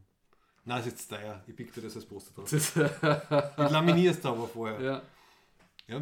Und, Und, zweites. und Preacher, ne? Preacher, das hört ja auch sehr dramatisch auf, ja? Also zwischen einem Showdown zwischen besten Freunden Mhm. und der Cassidy, der, der Vampir, der wird ja dann wieder zum Menschen am Schluss, der kriegt er dann, weil er, ich weiß nicht mehr genau, wie die Geschichte geht, auf jeden Fall kriegt er dann nochmal eine Chance, ne? Er Mhm. wird wieder zum Sterblichen. Und dann siehst du, wie er dann eben seine Sonnenbrille abnimmt und du siehst zum ersten Mal sein, und du merkst, okay, der ist jetzt ein Mensch und er hat dann wieder diese grausligen Vampiraugen. Und dann sagt, und fährt er so mit einem Pickup dann irgendwie so, den, was nicht, irgendwo im Grand Canyon in der Nähe oder so Colorado und so. Jeder verdient eine, eine letzte Chance, so auf die Art. Also das, das sind die Sachen, an die ich mich erinnere. Schön, ne? Das ist eigentlich sehr Happy End mäßig. Okay, ja, das ist, es ist ein bisschen, also es ist bittersweet, würde ich sagen. Ja. Ja. Ja. Und der George Martin hat ja auch recht, dass die besten Enden sind die bittersweet. Ja, ich finde da total. So wie, ja eh, so wie Herr der Ringe, ja. Also, Genau, es ist, äh, die, die Helden müssen halt ein bisschen einen Preis bezahlen. ja, so wie What You Leave. Behind bei Deep Space Nine. Ja, ja. Du weißt, der ist nicht tot, der Krieg ist gewonnen, Hm. aber irgendwie, ja, man hat viel verloren, man bleibt da zurück auf der Station und so. Also, ja, What You Leave Behind war Ja, bittersweet. stimmt. Das ist fast, das ist sehr weihnachtlich fast. Oder Neujahrs, Neujahrsübergang, so, was man What You Leave Behind. Anfang und Ja, Ende. genau. Ja, was, was lassen wir in diesem Jahr hinter uns? Ja? Ah, ja, einiges. Gut, Ich war fertig. dann kommen wir zu There is so much love in this hate group. Right here, right now, I feel more love in this hate group than I ever felt at church or basketball or anywhere for that matter. Also wie wir alle wissen, ist ja der erste Avatar von 2009 und äh, Cameron äh, hat schon davor gesagt, er wird Fortsetzungen machen, wenn Avatar finanziell erfolgreich ist. Wie wir alle wissen, ist Avatar finanziell erfolgreich gewesen, war eine Zeit lang der, der erfolgreichste Film Ewig lang. aller Zeiten. Er ist dann von, von Irgendein irgendeinem Marvel-Film. Wahrscheinlich Endgame oder sowas, ist er dann irgendwie... Aber das hat Jahre lang, wenn es nicht fast, fast zehn Jahre dauert Ja. hat, dass, das, dass der Rekord. Äh, Also er hat sich, der Film hat sich sehr lang gehalten. Das heißt, das war mal keine Sorge. Der aktuelle Plan sind fünf Teile insgesamt, also halt vier Ja. neue Teile dazu. Im Zweijahresschritt ist das jetzt. Ja. Ja, wenn sie es schaffen, genau. Also sie waren ja ganz schlau, sie haben den zweiten und den dritten und sogar einen Teil vom vierten angeblich äh, Mhm. schon back-to-back jetzt gedreht. Also den dritten sicher, der dritte ist auch schon abgedreht sozusagen. Vom, äh, vom vierten haben sie angeblich auch schon ein bisschen was mitgemacht. So Herr der Ringe mäßig haben sie das geschossen. gell? Ja, genau, genau.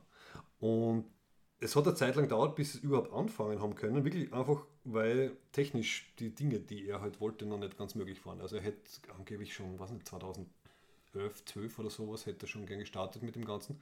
Im Endeffekt war es dann 2017, weil sie so lange gebraucht haben, halt für die, einerseits halt die, die Vorbereitungen, also das Worldbuilding, die Drehbücher schreiben. Er wollte schon alle Drehbücher oder zumindest alle Basisgeschichten von den vier neuen Filmen schreiben, bevor er mit dem zweiten anfängt. Und diese ganze Unterwasser-Motion-Capture-Technologie haben sie auch erst über irgendwie eineinhalb Jahre lang erarbeiten müssen. Und das heißt im Endeffekt, äh, Drehstart war dann erst 2017, hat bis 2020 gedauert, sind von Corona auch ein bisschen ausgebremst worden. Die, die Kosten sind irgendwie nicht ganz klar. Irgendwie offizielle Zahl gibt es mit 250 Millionen Kosten. Andere Leute sagen zwischen 350 und 400 Millionen. Also es wird da nicht offiziell irgendwie was gesagt. Das heißt, er war nicht billig. Man, man sieht das immer auch an. Und hat aber jetzt schon nach, ich glaube, die Laufzeit drei Wochen oder so, äh, über eine Milliarde hat er schon eingespielt. Also Na, das- dann ist ja gut das, gegangen. genau. Und was ich wirklich am interessantesten an dem Ganzen finde, ist halt die, also diese, diese technische Perfektionswille, den der Ja. James Cameron einfach hat. Sein Faible für, für Wassersachen und Unterwassersachen, Ja. also wie bei ähm, The Abyss und, und Titanic und so weiter. Bis, genau. Auch von ihm, genau. Und dass er halt wirklich diese Motion Capture Sachen auch unter Wasser gemacht hat. Also der, das, der hat die, die Schauspielerinnen und Schauspieler monatelang trainieren lassen, damit sie eben ohne Atemgerät, weil von den Luftbläschen und so hätten dann die, die, das Tracking nicht mehr funktioniert.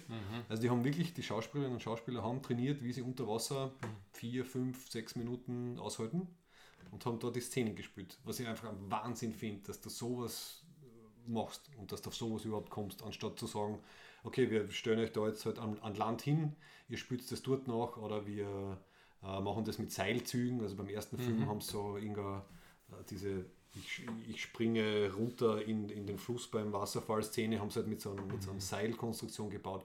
Also einfach riesengroßen Respekt, das so durchzuziehen. Der Cameron sagt, nix da, ab in den Tank, Luft anhalten. Genau. Weiß man ungefähr, wie lange er am Drehbuch geschrieben hat vom ersten Teil? Für den ersten Teil. Ja. Na, der James Cameron, der, der träumt immer Sachen Ja. und dann schreibt es auf. Bei, bei Terminator Wirklich? war das so, ja. Okay. Bei Terminator war das so, bei Avatar hat er gesagt, er hat schon als, als Jugendlicher hat irgendwelche Träume von, ähm, von blauen Wesen in einem, in einem Urwald gehabt. Ja, so wirkt sie. Ja, genau. Das, ich glaube deswegen, das, genau deswegen, weil das jetzt von dir kommt, habe ich diese, diese lange Einleitung gemacht mit, also respect the, the work quasi. Er ist so schön zum Anschauen. Ja, das ist ein Wahnsinn. Aber ich muss sagen, er ist mindestens eine Viertelstunde lang. wir haben uns davor mit, Ja. ich habe glaube ich doppelt Bier gekauft und wir haben alle das dreifache Popcorn genommen und das hat trotzdem nicht gereicht. Ja. Und zum Katheterlegen war jetzt faul, aber es war dann eh wurscht, weil es ist im Film eh fünfmal das gleiche passiert. Ja. Also bist du die richtigen Szenen auf Klo gegangen. Ja, es ist super schön gemacht, äh, aber es ist leider Gottes unter Anführungszeichen nur eine sehr lange Revenge-Story, die, wie soll ich sagen, die sich fünfmal wiederholt. Also die Kinder ja die Hauptprotagonistinnen von der ganzen Geschichte. Von, von Jake und Nitiri kriegst du nicht viel mit eigentlich dem ganzen Film. Und der ganze, wenn ich drüber nachdenke, der ganze Film ist mehr so ein bisschen so ein, ein Ramp-up für das, was danach kommt. Ja. Und dafür war mir 3 Stunden 15 einfach echt zu lang.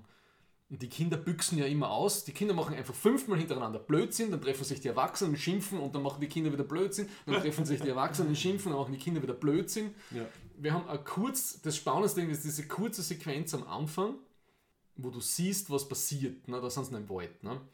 Und dann haben sie dann alle happy peppy und dann ist ein Zeitsprung. Oh mein Gott, wir liegen da, äh, man sieht die, die Schiffe bremsen und die kommen nicht mit einem Schiff, die Menschen, sondern sie kommen mit 15 oder so. Ja? Und dann werden so viele Visual Storytelling Points aus dem ersten Teil nochmal zitiert. Ne?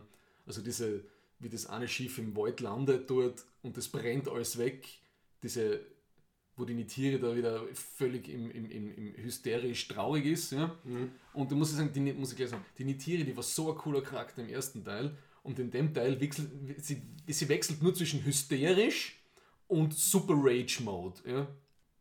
Ein, Ding habe ich, wo, wo ich die jetzt, um die, die, die, die, Fackel zu übergeben, bevor ich weiter ranten tue, obwohl mir der Film gut gefallen hat. Gell? Wie, wie hast du das wahrgenommen? Ich habe das mehr ganz im Kopf. Ne? Die leben dort eine Zeit, ne? die Kinder werden groß, ja? nach dem ersten Teil. Dann kommen die mit, der, mit dieser Armada und dann kommt der Zeitsprung. Ein kurzer. Da sieht glaub- man, dass die Kinder dann wieder groß sind. Ne? Ja, ja, Das ist genau, aber ja. nur ein Jahr oder so, ist oder? relativ wenig. Ja, Zwischen dieser Landung ist es nur ein, ein Jahr und dann siehst du, dann sind sie schon im Widerstand, machen diesen, Ja. diesen Ja, den, genau. den lassen sie den Zug entgleisen, so, ne, wie wir das von Resistance gelernt haben in Frankreich, ja, aus dem Magnifique. Super schön. Das ist nur ein Jahr. Ja. Ja. Deswegen hat für mich dieses, diese ganze Walfang-Geschichte, das hat sich für mich extrem oft angefühlt. Ne? Weil dieser Kapitän, die haben so getan, als ob sie das jetzt schon seit Jahrzehnten diese Wale fischen. Äh, und ich habe gedacht, Moment, da hat sich schon eine ganze Industrie aufgebaut und so weiter. Das dauert ja erst seit kurzem. Ist das, wie kann das alles so schnell gehen? Ja? Das war für mich so eine Art gerafftes Plot-Device, was sich echt irgendwie wie- so eher wie ein schwarzes Loch angefühlt hat für mich. Ich hab nicht, das habe ich nicht kapiert. Ja? Also es war vielleicht Ja. am Ende dann ein bisschen auf, aufgetackert. Also das, das, Ja. das neue Unobtainium war dann Oh, eben Jesus, diese, diese Wahl, dieser Wahl äh, Brain Juice. Das war. Das hätte es überhaupt nicht braucht. Ja, Ja. ja. Esst die Viecher, bringt es einfach um, weil es hübsch sind. Aber dann. Und was wir. Nein, Ja, es, Das ist, Anno- es ist eben das darum gegangen, dass alles weggeschmissen wird, außer halt das, das Ding. Ja, das und, war die, und, und das ist lebensverlängernd für. Menschen, der Leber dran. Ne? Deswegen ist er so wertvoll. Also, okay, ihr seid innerhalb von einem Jahr seid ihr draufgekommen, dass es diese Wale gibt, habt eine ganze Walfangflotte aufgebaut, seid draufgekommen, wie man das irgendwie auserzuzelt und habt schon einen riesigen Markt auf der Welt dafür, wo eigentlich ihr fünf Jahre zurückfliegen müsst, damit ihr überhaupt was sagen könnt. Das hat für mich vorne und hinten Mhm. Ja. keinen Sinn gemacht. Ja? Ja. Ja. Hätte man, sie- hätte man sich sparen können. Ja. Okay. Ähm, es wird ja einmal erwähnt, dass äh, die Erde quasi stirbt. Also es ist anscheinend noch ärger als im ersten Teil. Und ich glaube sogar, dass das Hauptziel äh, ist, Pandora zu terraformen und, und halt dort halt dann die, die Leute neu anzusiedeln. ja, ja, ja. Also insofern war dann das, ähm, der Hirnsaft des Wals dann eigentlich nur so ein Zuckerl für die Reichen oder so, wer es halt leisten kann. Aber in dem man hauptsächlich ist drum gegangen. Das war so Den einfach Planet so unnötig eingepresst. Das hätten wir alles überhaupt nicht braucht. Ja. Der Wal hat es sicher auch so empfunden, dass das unnötig reingepresst wurde, sein wisst ihm das Hirn auf, aufbohren. Ähm, ja, was ich aber dafür zum Beispiel, um beim Thema Wahl zu bleiben, sehr, sehr cool gefunden habe, war einfach, wie, wie lang und wie methodisch sie die Wahlfangsequenz gebracht haben. Ja. Weil ich finde, das hat gut funktioniert. Also das war eine der, der Längen, also im positiven Sinn Längen vom Film, der für mich gut hingehört hat, weil er einfach in dieser beinharten methodischen Darstellung, wie die halt das machen, in welchen Schritten sie das machen, bis sie halt dann das, ähm, ähm, das arme intelligente Lebewesen da erledigt haben, hat, hat wirklich ein bisschen so Mitgefühl, also noch mehr Mitgefühl als jetzt quasi, wenn es unter Anführungszeichen nur ein Wahl gewesen wäre, äh, irgendwie erzeugt. Aber es Ja. war dann ein bisschen so ein Bruch von der, vom, vom, von der vorderen Story, weil eben so, Ja, aha, voll. so hat so was zwei, Zweiteiliges in dem Ich finde einfach, das ist, ist, ist, ich so oft, das Schwächste war irgendwie die Geschichte an sich vom Film. Ja. Also so von, du hast das eh schon angesprochen vorher, so von der großen Systematik her würde ich so interpretieren, sie bauen relativ lang halt die Charaktere auf und halt das, das, das Interplay zwischen Ja. ihnen und versuchen halt uns äh, emotional an sie zu binden, damit sie dann am Ende im Showdown halt Ja. die Stakes äh, ganz hoch haben. Also es baut lange auf das hin, dass wir dann am Ende halt sie uns denken, hey, ich will nicht, dass der stirbt. Mit dem bin ich jetzt drei Stunden mitgeritten. Und es, es ist halt schade, dass wenn, wenn der so lang, dass, dass dem nichts Besseres einfällt, als diesen Colonel, den Bösewicht aus dem ersten Teil, als Navi zu resurrecten. Das habe ich ich gedacht, oh no, please don't. Ne? Und der hat natürlich unser ganzes Squad und natürlich haben die von mit einem Schnipper keine andere Motivation. Man, als, ich verstehe schon warum, ne? es muss irgendwas passieren, deswegen braucht man das. Aber ich finde, das ist. Ich Das finde war, am Anfang, sehr billig. in den ersten, in den ersten Minuten haben wir es auch gedacht, aber ich finde, sie ähm, haben dann was sehr Interessantes aus ihm gemacht, weil er eben nicht exakt der gleiche ist. Also es ist ja da, äh, ich meine, sie führen außerdem in den Film eine komplett neue Technologie ein, die eigentlich ein Wahnsinn ist, aber das geht dann auch so, dass die sich halt kurz vor dem Endkampf im ersten Film abgespeichert haben, sozusagen. Ach so, ja, ja. Und dann, also es sind keine Klone, sondern es sind halt quasi Hirnklone. Aber der, der neue, warte, muss ich kurz nachschauen, wie der heißt, der Quaritch, also dieser, dieser Marine-Chef, der neue Quaritch, der in einem Mhm. Avatar-Körper am extra gezüchteten ist, ist er eigentlich nicht der alte Quaritch. Und man merkt ja schön diesen Kontrast, wie er dann den, Mhm. quasi die, die Leiche seines Vorgängers ähm, irgendwie findet und dann halt so ganz äh, angewidert den, den Kopf, äh, den, Ja. den Schädel halt so zerpresst, so nach dem Motto, so du, du Schwächling und was soll das? Also was ich interessant finde, ist, dass er zwar einen Charakter aus dem ersten Film genommen hat, aber dem dann so eine, eine Transformation verpasst und vor allem so eine Entwicklungsmöglichkeit gibt. Weil der kriegt ja dann quasi Vatergefühle.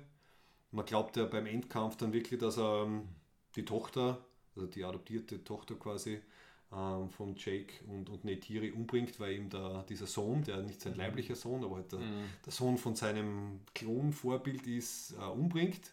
Macht er aber dann doch nicht. Dafür rettet er ihn dann, also er, er rettet ihn und wird dann von ihm am Ende gerettet. Und ich habe irgendwo gelesen, dass ähm, er bis zum, mindestens bis zum vierten Film äh, mit dabei ist und der, der Gegenspieler wird. Aber ich könnte mir eben sehr gut vorstellen, dass er eben irgendwann dann nicht mehr so der klassische Gegenspieler ist, sondern dass er halt eine Charakterentwicklung hat. Vielleicht Going- going native. Going native, ja, ja, vielleicht, passiert, vielleicht passiert ihm dann wider Willen das Gleiche, was dem, dem Jake ähm, Mhm. im ersten Film passiert ist. Und ich finde, das könnte sehr interessant werden. Deswegen glaube ich, dass das eine gute Wahl war, den blau angemalt wieder mit reinzunehmen in die Geschichte.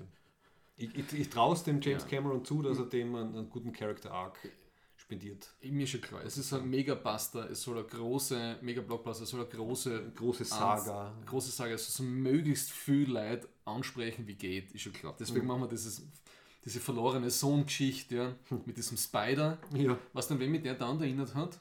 Tarzan. Na, an Mad Max 2, an dem Clan mit dem Bumerang. Oh ja, ja, genau. Der schaut genauso aus wie der kleine. Ja. Ja, und auch diese ganze, wie es dann eh schon vorbei, also die, erstens so diese Showdown-Geschichte, dass, dass, der, dass der Jake sich mit dem, mit dem Colonel dann am, mit, mit einem wirklich 90s-mäßigen Showdown One-Liner auf der Blödsinn Titanic. auf der Titanic zu prügeln. Titanic, das ja. war so, oh Gott, das war alles so lang. Das war alles so unnötig lang und dann echt bist du endlich aus diesem scheiß Boot, was untergeht, ausgekommen. Ne? Und ich muss meinen Vater atmen beibringen. Oh mein Gott, die Symbolik, ich halte es nicht aus. Das ist schon cool. Ja, gell. Go, go, go. Go, go, go übrigens. Ja. Das sagt der, der, dieser Schiffskapitän vom Walfangboot, ja, Ja. der war dermaßen stereotyp überzeichnet. Ja. Der sagt auch die ganze Zeit Go, go, go. Ja, er war halt ganz in seinem Element. Ja. Und dann auch dieser eine Typ vom Flight of the Concords als, ma- als irgendwie das biologische Marine Biologist Gewissen, das hat für mich alles überhaupt nicht funktioniert. Das war alles so irgendwie schnell zusammenklatscht. Mhm, Okay. Für das haben sie sich so wenig Zeit genommen, das zu entwickeln. Und diese Endsequenz, dass die aus dem Boot ausschwimmen, hat über eine halbe Stunde dauert. Ja, das verstehe ich alles nicht. Ja. Ich habe den Moment sehr interessant gefunden, wo es ja was eigentlich schon aus sein hätte können. Also wo irgendwie alle besiegt waren, bis auf den Colonel. Ja. Und die ganze Familie geht quasi schon weg. Und äh, der Jake hat dann die Entscheidung, geht er jetzt mit und ist das beendet oder does he want to finish the job quasi. Und nur mit der, der Colonel steht eben oben und sagt so, wenn du, wenn du jetzt weggehst, dann ich, ich werde dich bis in den letzten Winkel verfolgen und so weiter. Und ich habe ihm wirklich kurz geglaubt, ähm, er scheißt drauf und er geht einfach und sagt, jetzt reicht's. Aber er kann er es natürlich nicht lassen und dann kommt es halt zu diesem, zu diesem Endkampf. Ja, und dann verkompliziert sich alles ein bisschen. Ich habe das Gefühl, sogar die Charaktere wird schon ein bisschen zu lang, aber die kleine Tochter sagt, ich- kann nicht glauben, dass ich schon wieder gefangen worden bin. Ne? Und sie steht schon wieder und mir so, what the fuck? Sie werden dauernd irgendwo an der Reling gefesselt. Na, Für das on. haben sie eigene so Snap, äh, Snap-Handschellen, so wie diese 90er Jahre, ähm, wie Ja. heißen die? Diese, Diese Wraparound-Bundle. Warte, ich habe auf meinem Rucksack sogar so eins. Oh, ne, du bist da. Bin ich ausgehört. Warte, ich will nur den. Sound. Also so, so klingen die und so schauen sie auch aus. Ja, genau. Genau. Also da hat der Cameron sich extra das ausdenken müssen, weil sie fünfmal im Film vorkommen. Ja, das war dann vielleicht ein bisschen zu viel des Gleichen. Ja. Ähm, was mir, also so, pff, ansonsten als Kritik, was mir noch eingefallen wäre, oder wäre die einfach ein bisschen, ein bisschen hirnschwach und, und, und, und, und vertragt nicht mehr so viel an Input. Sie hätten die Familiengröße auch ein bisschen reduzieren können, Ja, finde der ich. An muss der umbringen. Ja, ja, das haben wir dann auch gedacht. Genau, an muss man, müssen wir umbringen. Aber man, Das ist die Opferwurst. es das Opferwürstel. Ich nehme mal an, dem Cameron ist es halt um, um so gewisse, um gewisse halt Botschaften gegangen. Also halt, also es wird ja dauernd zitiert, also die, die, man muss die Familie beschützen, die Familie ist das Wichtigste, aber auch dieser, dieser Patchwork, äh, Patchwork-Element, also dass sie halt die, diese unbefleckte äh, äh, Empfängnis ähm, geborene Kiri adoptiert haben und dass sie den Spider, der eigentlich ein Mensch ist, also der, er- der ein Mensch ist, nicht eigentlich, auch adoptiert haben. Also es ist eigentlich eine große Patchwork-Familie, um halt auszudrücken, dass man halt, ja, man, man, wir müssen zusammenhalten, egal woher wir kommen. Und da diese Geschichte mit, wer hat fünf Finger, wer hat vier Finger, je nachdem halt, ob es ähm, menschliche Avatar-Erzeugnisse sind oder echte. Fangen wir wieder zum Kumbaya singen an. Ja, und dann war es halt eine ziemlich große Familie, die, ich, finde, wenn man das ein bisschen reduziert hätte Ja. und quasi sagt, okay, wir, wir adoptieren quasi ein Kind, weil ja, wir wollen halt diese Botschaft vermitteln. Wir haben da das eigene und das stirbt dann. Und dann haben wir noch diesen Menschen, das Menschenkind, das nehmen wir auch mit auf. Also mir waren es manchmal ein bisschen zu Charaktere. Vor allem, weil dann noch die von diesem Meeresvolk, Navi-Volk, dann halt natürlich auch wieder 17 Kinder dazukommen sind und so. Also das wäre vielleicht besser für so eine Limited Series geeignet gewesen. Du sagst, du machst fünf Folgen draus. Deswegen glaube ich echt, dass das so echt nur so ein Prelude zu den Ja. drei Teile danach ist, ja, Ja. auf das man halt irgendwie referenzieren kann, was passiert ist. Also die, die Basis ist einmal gut geschaffen und dann, ich nehme an, dass sie die nächsten Teile dann halt sehr auf diese Kiri konzentrieren werden, weil sie eine, eine, eine Messias-artige Verbindung mit Ewa hat und ähm, direkt von Ewa gezeugt wurde oder so. Wir, wir wissen es nicht. Und natürlich super spannend, dass die. Aber das ist, das ist wie bei den Seeelefanten, gell? Dass da einer von hinten gekommen ist irgendwann einmal und keiner hat es mitgekriegt. Was auf jeden Fall sehr, sehr, sehr cool ist, äh, ist, dass eine 70-jährige Sigourney Weaver eine 15-jährige äh, spielt. Hat er Also sie wirklich selber gespielt? Ja. Okay. Also ich finde schon, dass man seine Stimme hört. Und sie hat auch das ganze Motion Capture gemacht. Also die Sigourney Nein, Weaver nein, also das, das ist Stimme, ja, aber Ja. Dass, dass, die, dass die Auch- da auch drinsteckt. auch gespielt. Also auch Okay. die äh, Sigourney Weaver, der alte Haudegen, hat diese Unterwasser-Trainings und Unterwassersachen gemacht. Haudegin. Ja. Wenn wir gerade bei Hautdeginnen sind, Ja. die, die Eddie Falco als Generälin der Menschen, Ja. das hat mir ein bisschen wehgetan. Ja, Füßzähnen hat sie nicht. Nein, oder? aber das war so platt. Ja. Und warum stehen die an der Kommandobrücke immer mit ihren Kaffeeheferl? Ne? Sie sind in der Schlacht und haben nichts Besseres zu tun, als irgendwie Ach so. am, am, auf, am ihren Raktagino da zu trinken. Ja, ja. Bösewichte essen immer, wenn Ja. es rund geht. Das ist so nonchalant, das machen sie immer zum Frühstück, irgendwie so äh, irgendwelche Naturvölker niederwalzen. Ja, also ich, nach dem Motto, ich liebe den Geruch von Napalm am Morgen. Ah, oder ja, so, genau. Oder? Das ist so, ah, ja. So in die Richtung. Aber ich verstehe schon. Muss man so machen, versteht dann jeder, Hm. spricht dir weiter Masse an. Ich werde natürlich, zumindest haben wir die nächsten sechs Jahre lang immer einen Weihnachtsfilm. Alle zwei Jahre zumindest, ja. Ja. Wie in der guten alten Herr der Ringe-Zeit. Ja. Pilgern wir Dann ins Kino. wieder mal dort ins Kino. Also ich, ich, ich muss zugeben, also direkt nach dem Film, wie ich wieder rausgekommen bin, habe ich mir doch so, ja, war gut.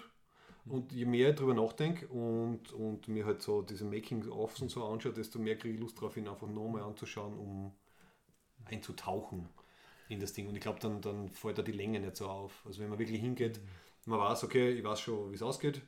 Und jetzt gehe ich nochmal ins Kino, um äh, mich halt dann noch einmal in dieser Welt zu bewegen. Mein erster Gedanke war ja, oh mein Gott, ich hoffe, ich muss am Klonen anstehen. Es war so lang. Okay, also für Teil, für, für Teil 3 einfach so, so Erwachsenenwindel kaufen. Ja, das habe ich ja hingeschrieben. Ja. Ich empfehle Windeln.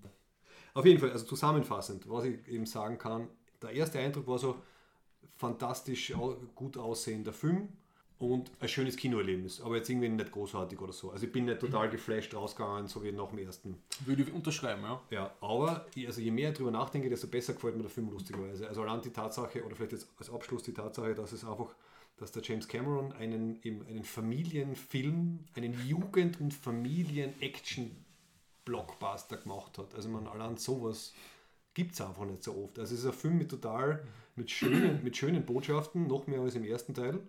Also beim ersten halt eher so diese, diese ganze Sache mit halt Naturverbundenheit und wir sind alle eins und wir müssen uns respektieren und so. Und beim zweiten sind aber eben noch so viel mehr einfach schöne, jetzt spricht glaube ich der Kindergartenangestellte äh, in mir, aber noch so viele schöne Botschaften einfach drinnen sind und es ist ein Actionkracher, der aber eigentlich ein, ein Familien-Teenager-Film ist. Das Aber ich kann mir trotzdem nicht vorstellen, dass der zweite Teil dermaßen sich einbrennt ins popkulturelle Gedächtnis wie der, Nein, wie der, wie der nein. erste. Ja. Nein, für das ist er so, wie du sagst, Weil der erste war so ein mehr so Vorbereitung und, und, ja. und extra Worldbuilding Ja. noch. Ja. Ja. Na, da bin ich ganz bei dir. Also allein durch die Länge und durch die Wiederholung. Aber, vielleicht allerletztes, hast du noch irgendwas? Nein, die, die Moral von der Geschichte. Ähm, Schlechte Fische gibt es nicht. Schlechte Fische gibt es. Es reimt sich zumindest. Äh, was mir gut gefallen hat, ich habe ein Interview mit dem Cameron mir angeschaut Aha. und er hat gesagt, wie er dem äh, Studio das Drehbuch vom zweiten Teil äh, geschickt hat, hat er drei Seiten Notizen zugekriegt. Äh, mit halt das und das hätten wir noch gern geändert und so, aber das passt nicht ganz. Wie er das Drehbuch vom dritten Film eingeschickt hat, hat er eine Seite äh, Notizen zurückgekriegt. Und wie er dann das Drehbuch vom vierten Film eingeschickt hat, hat er äh, nur eine E-Mail gekriegt, wo drin stand ist, holy fuck. Und dann hat er angerufen und gefragt, hey, was soll das, was, was sind die Notizen zum Film? Das sind sie. Weil sie anscheinend so begeistert waren von dem Drehbuch und der, wie sich die Story entwickelt. Und er sagt da selber, irgendwie der The fourth one, that's a real corker. Und der, der soll so großartig sein. Also ich, deswegen bin ich sehr gespannt und, und, und positiv, positiv überrascht. Ich traue ihm eben zu, dass er da wirklich eine, eine Saga geschrieben hat mit ähm, einem guten Aufbau und einem coolen vierten Teil, vielleicht einem coolen fünften Teil. Ah, bin ich ja vorsichtig, optimistisch mit einem leichten Skeptical Hippo-Unterton. Ja. Ich finde, wir haben diese Aufteilung sehr Ja, gut heraus. ja.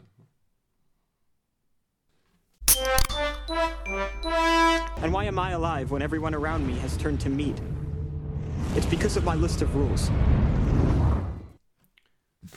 Dann kommen wir zum Abschluss des Jahres und zum Abschluss dieser Folge. Mit einer sehr schönen weihnachtlichen äh, Zombie-Survival-Roll. Voll, ja. Enjoy the little things. Ähm, zwei Dinge dazu habe ich. Das eine, was wir schon gespoilert haben. Das eine, was wir schon gespoilert haben. Im Intro. Ihm, weil du auch die Kernfusion, ne, die war so in den Themen der Wissenschaftsredaktionen.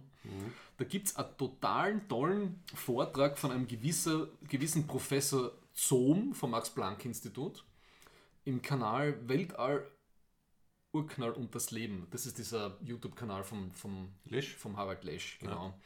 Und der, der erzählt wirklich cool, wie das angefangen hat, wo der Widerstand der Technik ist, was es für unterschiedliche Techniken gibt und was ich da besonders spannend finde, wie, wie das ausschaut die nächsten Jahrzehnte. Ne? Also enjoy, enjoy the little things. Es dauert noch lang. es Es, dauert dauert noch, ja. mindestens 30 bis 40 Jahre, bis das funktioniert. Ja? Also bis dahin sollte man schon klimaneutral sein, auch äh, ohne die Hoffnung auf Müssen wir. sowas ja, Müssen bei der wir. Energieerzeugung. Plus, der, dieser Professor Zohm hat auch so eine Art Addendum gemacht, weil gerade kurz nachdem dieser Vortrag rausgekommen ist, ist diese Meldung von diesem amerikanischen, unter Anführungszeichen, Durchbruch gekommen und er redet Ja. darüber, ob das ein Durchbruch ist oder nicht. Ja? Und das habe ich auch sehr spannend gefunden, ne? weil das, das, das Amerikanische ist ja eigentlich eine militärwissenschaftliche Geschichte, die da, die da getestet worden ist. Es gibt ja, so wie ich es jetzt verstanden habe, ich bin da super Laie bei dem, ne? aber es gibt ja zwei Arten und Weisen, wie diese ähm, Kernfusion gemacht wird. Es gibt diese kommerzielle Forschung, so wie sie in Europa und international passiert. Ne?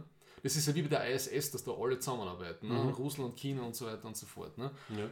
Und das eine wird mit Magnetfeldern gemacht, dass du das als Plasma erzeugst und die Energie einsteckst. Und das andere ist, dass du es es mit? Laser beballerst. Ne? Und das Laserbeballer-Ding, was sie da gemacht haben, das ist eine amerikanische Forschungseinrichtung, die eigentlich für militärische Zwecke ist. Ja? Ah, okay. Das ist nicht dafür ausgericht, ausgerichtet, dass das ein Reaktor dann einmal wird oder so. Ja? Okay. So super, super basic, high, high level, wie ich es verstanden habe. Ja?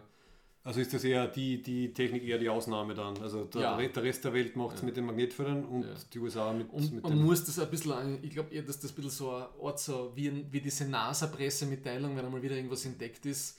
Das ist, es ist eh cool, was da passiert ist. Die Energiebilanz ist, das hat, also das stimmt, die ist nicht positiv. Ja, genau, genau. Das, stimmt war ein bisschen irreführend. Ja, das war ja, auf diversen ORF-Artikeln, Ja. hast zuerst geglaubt, ja. Genau, und dann hast du genauer nachgelesen. Und dieses Kügelchen, das ist ja nur zum kleinen Teil verbrannt und so und dann hat es aufge... Also es ist eh toll, dass es so eine Art praktisch-theoretischer Nachweis war, aber but enjoy the little things. Genau, es das hat hat ein bisschen sich- was hingehauen. Das hat ganz sich die Presse- wirklich eine sehr kleine Sache hat ganz kurz funktioniert. Im wahrsten Sinne des Wortes. Ja. Ja. Okay. Ja, ähm, meine erste Reaktion auf Enjoy the Little Things war natürlich That's what she said. Oder Das war die- der erste haben- Gedanke. Ja. Wir haben ja vor Jahren, vor, Ja. vor Jahren haben wir so diese Phase gehabt, oder? Ja, Der, weil der jeder dritte Witz war That's what she said. ja, Phrasing haben wir auch gehabt, Ja, was genau. das Grün ist von Archer. Ja. Das hat sich ein bisschen Gell? ausgewachsen, würde ich sagen. Ich finde Ja. da, gell, ist jetzt schon lang her und dann hat sie das irgendwie so noch bei mir so eingeschossen. Ähm, Oh mein. ja, ansonsten ähnlich wie du, also ja, enjoy the little things, also nachdem wir in, in gefühlt sehr aufregenden Zeiten leben, Mhm. Ja. sagen wir mal so, freut man sich dann über die kleinen Dinge. Meine zweite Querreferenz, die ich gehabt habe, war dieses Konzert, was wir gegangen sind, von unserem Friend of the Show, wie man sagt, von Wolfgang Radl, von seiner Band, die Tuesday Micro Grooves. Die haben ein neues Album Roboc of Music Teil 1. Und da waren wir. Mhm. Wir waren im Orpheum. Wir waren im Orpheum äh, im Jahre Schnee vor über acht Jahren, wo die Winter noch kalt waren und so. Ja. Waren wir im tiefen Bunker bei der Tür und haben diese Aufnahme gemacht. Dieses Soundtrack-Special mit seiner Band. Nein, ist echt lang her. Und jetzt waren wir zum ersten Mal beim Konzert, gell? Und Wahnsinn. jetzt, und ich, ich war hin und weg. Ja, sie sind wirklich extrem gut, gell? Es, sie sind wirkliche Profis. Ich kenne mich zwar nicht so aus mit äh, Live-Musik, aber es war äh, mitreißend. Ich ja. hoffe, sie bekommen die Aufmerksamkeit, die sie verdienen. Ja. Nicht nur in Taiwan Es oder ist, wo sie groß sind. Wie haben sie das genannt? Es ist ein bisschen so eine Art Klassik-Jazz-Fusion-Musik, die sehr atmosphärisch ist teilweise. Der Wolfgang sagt, glaube ich, immer, das ist das, was die Presse sagt. Ach so. Und sie, sie sind sich gar nicht so sicher.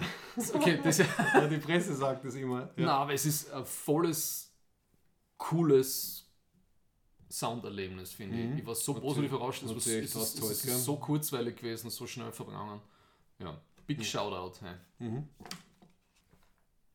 Ja, Ja, das so war's. ist das Jahr wieder um. Das war's, ja. Also ich hoffe, es gibt irgendwo einen nerdigen, originellen Jahresblick, Rückblick vielleicht. Dings, äh, äh, Cinema Strikes Back haben zwar kurze, gute Videos gemacht, finde ich, mit die, best, die, die größten Enttäuschungen und die besten Filme und Serien, die sie gesehen haben. Mhm, okay, super. Ah, das habe ich ganz gut gefunden, ja. ja diese Rückblick-Dinger verstehe ich ja noch. Ich bin ja wirklich ein, kein Fan von diesem Jahresvorsatz-Ding. Ja. Also, Also du machst dir keine Vorsätze. na, Ja, den, den ja. Scheiß, den man machen sollte, den sollte man immer machen, egal ob jetzt auf dem 1. Jänner wechselt oder nicht und ob, ob sich da eine Ziffer, äh, eine Zahl ändert. Äh, das Ja. ist. Ich finde eher, dass diese New Year's, New Year's Resolutions, die tun eher so, da, da gaukeln sich Leute eher was vor und sind dann wieder mal enttäuscht und dann haut die eher von der Motivation eher zusammen. Ja. Aber es leben Fitnessstudios davon, ja. dass die Leute im Jänner einen Vertrag abschließen Genau, und, dann, ja nie wieder kündigen. Und ja, Genau. Dass das immer so ungewöhnlich. Ja, ja. Und ab Februar geht keiner mehr. Im, Ju Ja. Im Jänner sind die Fitnessstudios angeblich immer alle voll. Das alle ist- haben dann zwei Jahresabos, äh, illegalerweise oder so. Da gibt es ja. ganz viele windige Sachen. Das ist wie die erste Woche vom, vom neuen Wintersemester, wo die Uni voll droschen ist und wo jeder in jede Lehrveranstaltung geht. Ne? Ja. Und in der zweiten Woche siehst du schon, irgendwie ist die Hälfte weniger los und dann pendelt sich das aufs normale Niveau ein. Ja. Nein, ich brauche keine Vorsätze. Ich lasse mich überraschen vom neuen Jahr. Ja. Ja. Tut's gut rutschen, tut's nicht so viel Dystopien schauen. Es hilft einiges. Bis zum nächsten Mal.